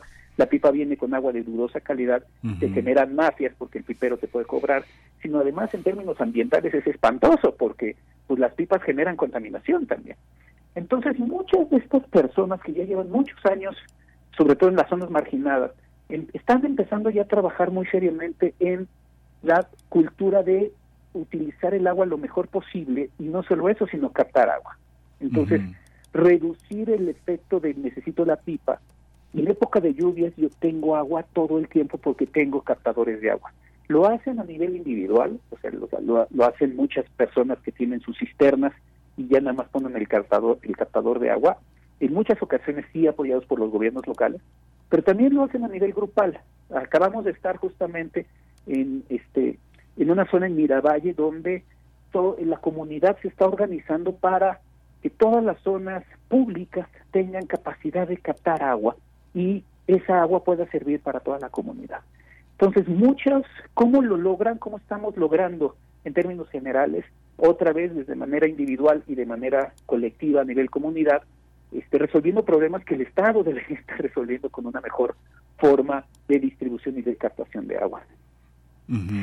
Y este, bueno, este sitio Agua en mi colonia, yo creo que tiene más visitas que las canciones de Shakira, porque hay cerca de 261 mil visitas eh, diarias de este al sitio o sea desde diciembre tiene tiene tiene esa parte y justamente esta esta visión de la de la política de la ciudad ha tenido que llevar este cuestiones de seguridad al reparto de agua en las pipas porque se han registrado muchos altercados, mucha gente que incluso han asaltado pipas, ¿no? sobre todo en esta zona de Tláhuac y esta zona que es tan importante como Milpalta, ¿no? que este, han sido abandonados por la política hídrica. ¿Se puede decir que han sido abandonados? ¿Es correcto lo que digo? ¿Es este hay un abandono o es este o realmente es parte de este crecimiento desigual de la de la ciudad que tiene graves consecuencias y que el gobierno no puede paliar? ¿O cuál es cuál es verdaderamente el asunto, Luis?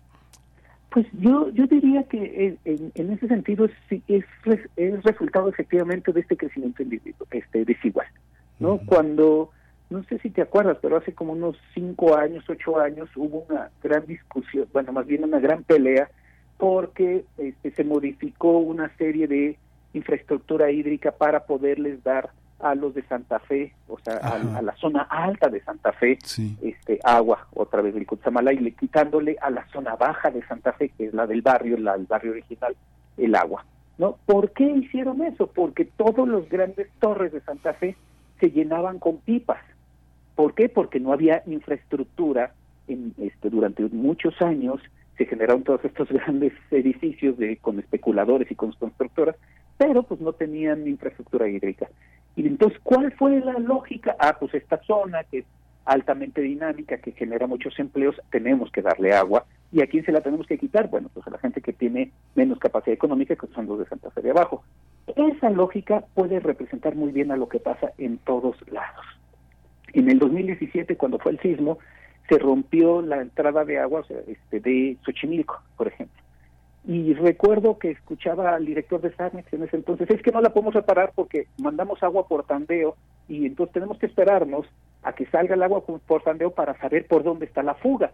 Y uno dice, bueno, pues mándala toda ahorita para resolver por dónde hay fuga, porque efectivamente se tardaron tres o cuatro semanas en surtir agua a Xochimilco y las comunidades estaban tan desesperadas que empezó a haber violencia. Entonces, sí es un problema muy serio la falta de agua, sí genera violencia porque el agua es un bien con el cual no se puede vivir. Digo, no se puede no vivir, digamos, ¿no? O sea, sin, sin agua nadie vive. Y cuando te quedas sin agua tres, cuatro, seis, ocho días, deja tú ya no poderte bañar, ya no tienes agua para tomar, y entonces empieza la desesperación y empieza la violencia. Ese es el tipo de cosas que se tienen que prever desde mucho antes y cada lugar es diferente y cada lugar tiene que tener un resultado o una solución distinta y tenemos que olvidarnos de que las que traen más dinero, como son las constructoras o estas grandes compañías como la cervecera Corona, tienen derecho a tener más agua, porque el derecho humano al agua es fundamental y eso lo debe de tener desde la persona más pobre hasta la persona más rica.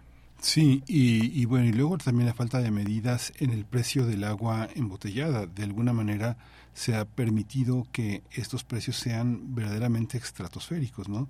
Eh, no se está viendo eh, el año pasado el garrafón de agua, digo, no, sé cuánto cuesta ahorita, en este momento, hoy, ahorita, si voy a la tienda, pero costaba 41 pesos el garrafón de 20 litros. Hay gente que te vende un litro de agua, no sé, este hasta 25 pesos, ¿no? En el agua embotellada.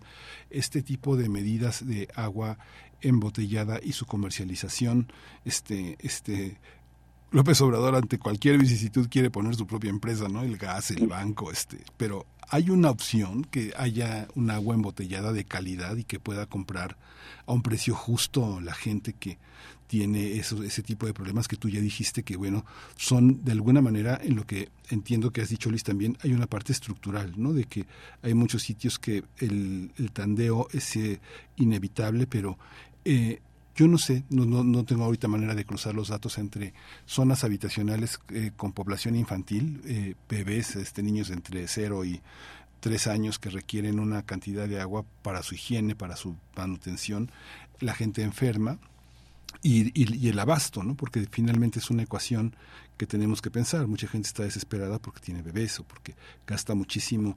Ya de por sí el gasto en, en, pañales contaminantes es enorme. ahora también el, el, del abasto de agua para toda la gente que no me imagino cuánta gente toma leche de fórmula que se tiene que deshacer con agua potable, ¿no? Digamos, todo este, todas esas pequeñas cosas se, se tendrían que considerar, ¿no? Sí, de hecho, bueno, efectivamente todo esto es de distintas escalas con distintos eh, problemas, pero que todos apuntan a la desigualdad. El agua embotellada, por ejemplo, el costo del por litro de agua embotellada es 10 mil veces más caro que el agua que recibimos de la llave. Mm, 10 mil veces, es un negociazazo. Este, porque a final de cuentas lo que hacen las embotelladoras es toman el agua de la llave y le dan el último paso de potabilización.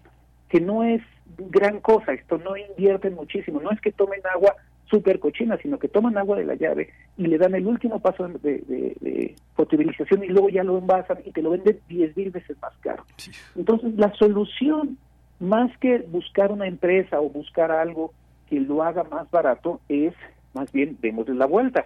Si falta tantitito para potabilizar y que podamos tomar agua de la llave, lo que hay que hacer es que obligar al Estado a que haga ese último paso que le cuesta mucho menos a, a todos nosotros que andar tomando agua embotellada que además genera problemas de PET, este, problemas de contaminación de otro tipo y que podamos tomar agua de la llave y que tengamos agua en nuestras casas de manera segura.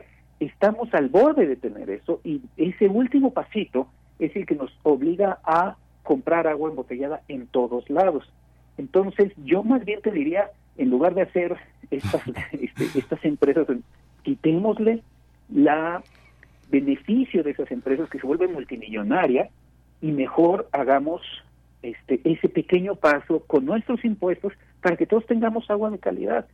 Sí se puede, sí hay voluntad política del Estado para mejorar esas condiciones, que se tiene que hacer desde el flujo del propio ecosistema hasta una distribución equitativa. Sí, pues Luis Zambrano, muchas gracias. Cuando uno llega este, eh, generosamente recibido por algún tipo de amigo europeo, sobre todo en esa zona alemana, vienesa, este, y sabe por supuesto que eres mexicano, de lo primero que te presume es el que puedes tomar agua de la llave. Es algo, es algo, todo el mundo te dice eso, ¿no? Este, aquí puedes agarrar el vaso y tomar el agua que quieras, este, es gratis. Luis Zambrano, pues muchas gracias por quedarnos con esta, con esta idea y con esta última reflexión que es muy interesante, ese último jalón que tendría que hacer el gobierno para que podamos tomar todo el agua que queramos de la llave. Muchas gracias, doctor Luis Zambrano, investigador del Instituto de Biología de la UNAM. Un abrazo, Luis. Un abrazo, Miguel Ángel, y un abrazo a todo el auditorio. Muchas gracias. Muchas gracias. Vamos a ir con, vamos a ir con música. Vamos a, este, a eh, eh, de la niña polaca de este de Nora. Eh, usted sabe que es La Niña Polaca. También es una novela muy interesante que ha tenido una, una, una, fuerte eh, acogida. Se hizo una, una hacienda que es este, La Niña Polaca, a la que llega una comunidad polaca de refugiados en 1943 en México y esta canción le hace honor a esta visión. Niña Polaca se llama este grupo y la canción se llama Nora.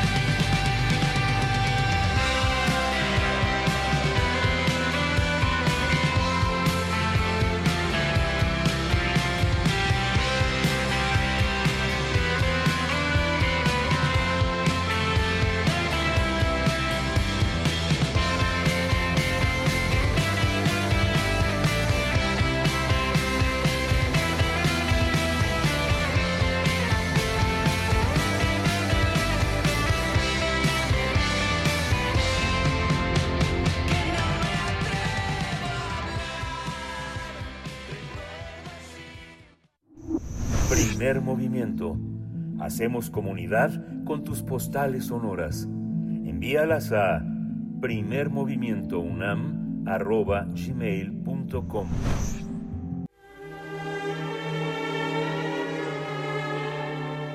Teatro, teatro, teatro. Corre el telón y disfruta de la función.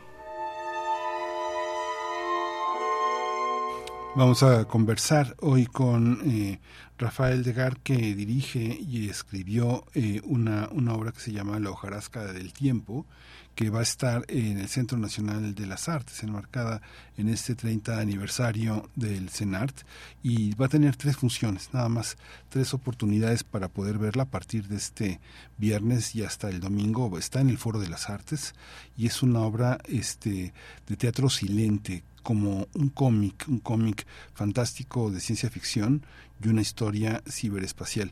Es una compañía que se llama Teatro Súbito y que presenta pues esta, esta, esta saga que evidentemente los ha de haber divertido muchísimo. Buenos días, eh, Rafael. Bienvenido, buenos días. Hola, Rafael Degar. Hola, buenos días. Buenos días. ¿Dónde andas? ¿Andas corriendo? Apenas escucho este, muy bajito. te digo que si andas corriendo porque no se, no se escucha muy bien, pero vamos a hacer un, un, un, esfuerzo. Les comentaba que teatros... Sí, yo, te oigo perfecto, pero tal vez tú tengas algún tipo de problema porque tal vez estés colocado en algún lugar donde no se escucha muy bien la recepción, pero bueno, trata de encontrar. Estoy cerca de mi, de mi modem, pero este, aquí estoy. Órale. ¿eh? muy amable. Gracias, Rafael. Eh, comentaba, comentaba con nuestros radioescuchas que eh, diriges y escribiste esta obra, esta, esta obra de teatro que se llama La hojarasca del tiempo, que es parte de, una, de un experimento de teatro silente que coloca el cómic como el escenario plástico donde se desarrolla la historia.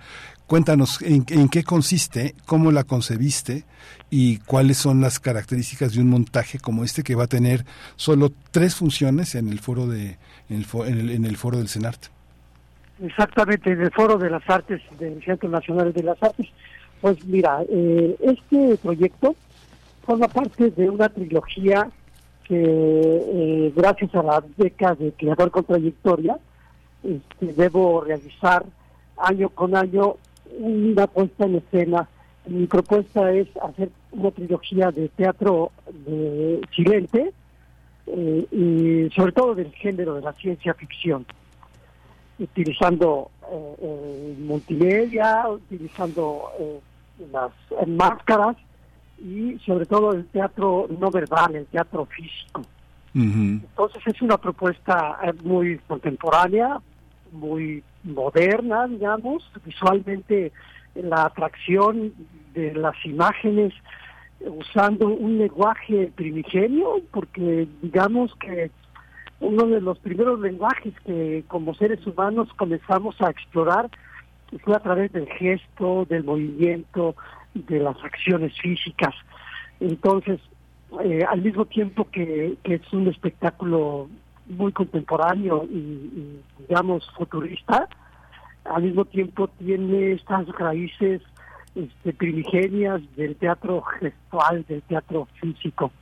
Entonces es un espectáculo este, donde el espacio vacío se llena de imágenes y, de una connotación metafórica, digamos, con las imágenes, y en el que el espectador puede bucear a través de sí mismo en una imaginación que la historia lo va a ir llevando hacia estos mundos que hemos creado a través del tiempo de la ciencia ficción, ¿no? Hay que hay que decir que bueno cuando hablabas de, eh, de una, un trabajo de beca para, para eh, artista escénico con trayectoria. Hay que decir que Teatro Súbito, que está ahora con tres funciones en el Foro de las Artes, en el CENART, tiene su sede en, en, Morelos. Eh, es una compañía que tiene, eh, pues yo creo que ya tiene 30 años, un poquito más de 30 años, ¿no? Un poquitito más de 30 años. Han trabajado con este, una, eh, en, en, la fundación de una red de artes escénicas, han trabajado con compañías eh, de, de distintos, distintos festivales internacionales, nacionales, y ahora están en la Ciudad de México como parte de, este, de esta cuestión ecuménica que se ha generado ya desde el teatro helénico con esta propuesta de Antonio Zúñiga de, darle espacio a gente que trabaja muy duro en el interior, pero que a veces tiene poca difusión, ¿no? ¿No, este, eh, eh, eh Rafael? Sí, eh, verás, como compañía, nuestra, trayectoria es muy larga. Y tienes razón, hemos estado apenas en noviembre pasado de este año que acaba de transcurrir, fuimos a República Checa y a Alemania. Invitados a unos festivales de teatro movimiento, de teatro físico. Fue un éxito padrísimo, nos recibieron muy bien y llevamos eh, otra propuesta que tenemos también de máscaras y de pantomima de ciencia ficción. Entonces, bueno, este pues eh, estamos muy contentos de, poder llevar a cabo este montaje y bueno, pues el Foro de las Artes nos recibirá este fin de semana, estamos muy contentos hay algunos este, descuentos para los estudiantes y para toda la gente interesada. Entonces también creo que pueden tener acceso eh, relativamente barato, digamos, ¿no? ¿Cómo, cómo, está, ¿Cómo está conformada la, la compañía? Para hacer teatro silente hay que tener una amplia noción del territorio de lo plástico, ¿no? De que el territorio plástico, bueno, sin dinero está la luz, ¿no? Pero con dinero está la escenografía. ¿Cómo, cómo han combinado esta parte para hacer de esta, de esta obra, eh, eh, La hojarasca del tiempo, un cómic, ¿no? ¿Cómo, ¿Cómo se hace esa estética? ¿Qué es lo que vamos a ver? ¿Cuánto dura el trabajo? ¿Cómo está estructurado? ¿Cuántas, ¿Cuántos actores participan? ¿Qué exigencia actoral este, tienes que hacer para que alguien, para que un actor pueda expresar sin, en, en el marco de un teatro silente, Rafael? Pues mira, eh, quiero decirte que tenemos una referencia muy importante de la escuela de teatro movimiento de Lecoq, por ejemplo, de la danza Buto, que tiene otra manera de encontrar eh, el camino de la verdad física, de la verdad corporal. este Y bueno, eh, este entrenamiento, pues sí necesita disciplina, permanencia y bueno, esos 33 años que llevamos de trayectoria hemos estado incursionando en diferentes espectáculos, sobre todo eh, inspirados en el teatro silente. Entonces, eh, eh, se conforma la compañía, depende del proyecto, es que se van integrando ya actores que tienen formación conmigo, porque hay una, digamos, enseñanza a través de la biomecánica y de la técnica del movimiento. Entonces, eh, en este espectáculo, eh, concretamente, estamos una actriz y un actor en escena, este, eh, interpretando a los personajes que son personajes fantásticos, son entre, entre androides, este, más que humanos. Entonces, hay una caracterización de personajes que implica una, un desarrollo eh, poético, metafórico, este, para crear estos personajes este, que obviamente con eh, la influencia del cómic este, les hace un poco más fácil eh, guardar el, silencio debido y traducirlo a través de las imágenes, ¿no? Ustedes inevitablemente han tenido que, transitar por el teatro eh, que digamos eh, se llama pedagógico o, educativo. Esto esto forma parte también de esta manera gozosa de, formarse y de educarse, ¿no? Sí, sí, este, eh, estos entrenamientos cotidianos, pues sí nos exigen un rigor corporal, y entonces también eh, digamos que la puesta en escena tiene esta calidad de trabajo corporal este, muy afinado y bueno este con eh, la idea de que el público eh, como en un enigma vaya descifrando no solamente la historia sino vaya descifrando sus propias significados significados de, personales de lo que va viendo. Sí necesita que haya una intercomunicación, un diálogo con el público para que podamos, este, digamos, eh, discurrir juntos en un universo paralelo que, no es realista, digamos, ¿no? Sí, pues Rafael, muchísimas gracias, mucha suerte con esta con esta obra que, que va a estar en la Ciudad de México el 26 a las 8 de la noche, el 27 a las 7 de la noche, a las 7 de la noche y el domingo a las 6 de la tarde. Es una oportunidad para que después lo sigan allá en Morelos, donde tienen ustedes su sede. Es una oportunidad para conocer una compañía de gran trayectoria y, y pues afiliarse a esta a este sentimiento poderoso que es hacer teatro y permanecer en él. Muchísimas gracias, eh, Rafael eh, pues, por este. Gracias al público, ojalá puedan acompañarnos y están invitados a ver este espectáculo. Muy amables por la entrevista. Muchísimas gracias a ustedes. Pues ya nos despedimos con una probadita de Terra eh, Lightfoot No Horry en esta curaduría que hoy hizo Violeta Berber, extraordinaria. Muchas gracias a todos. Esto fue Primer Movimiento, El Mundo desde la Universidad.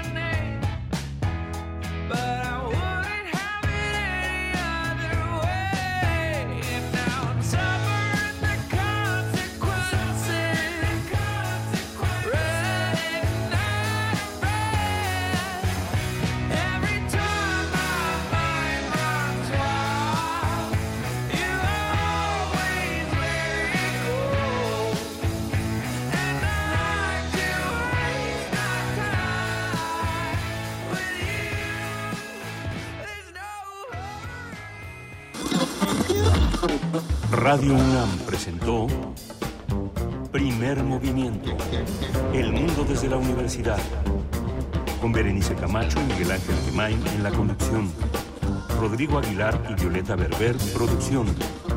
Antonio Quijano y Patricia Zavala, noticias. Miriam Trejo, coordinación de invitados.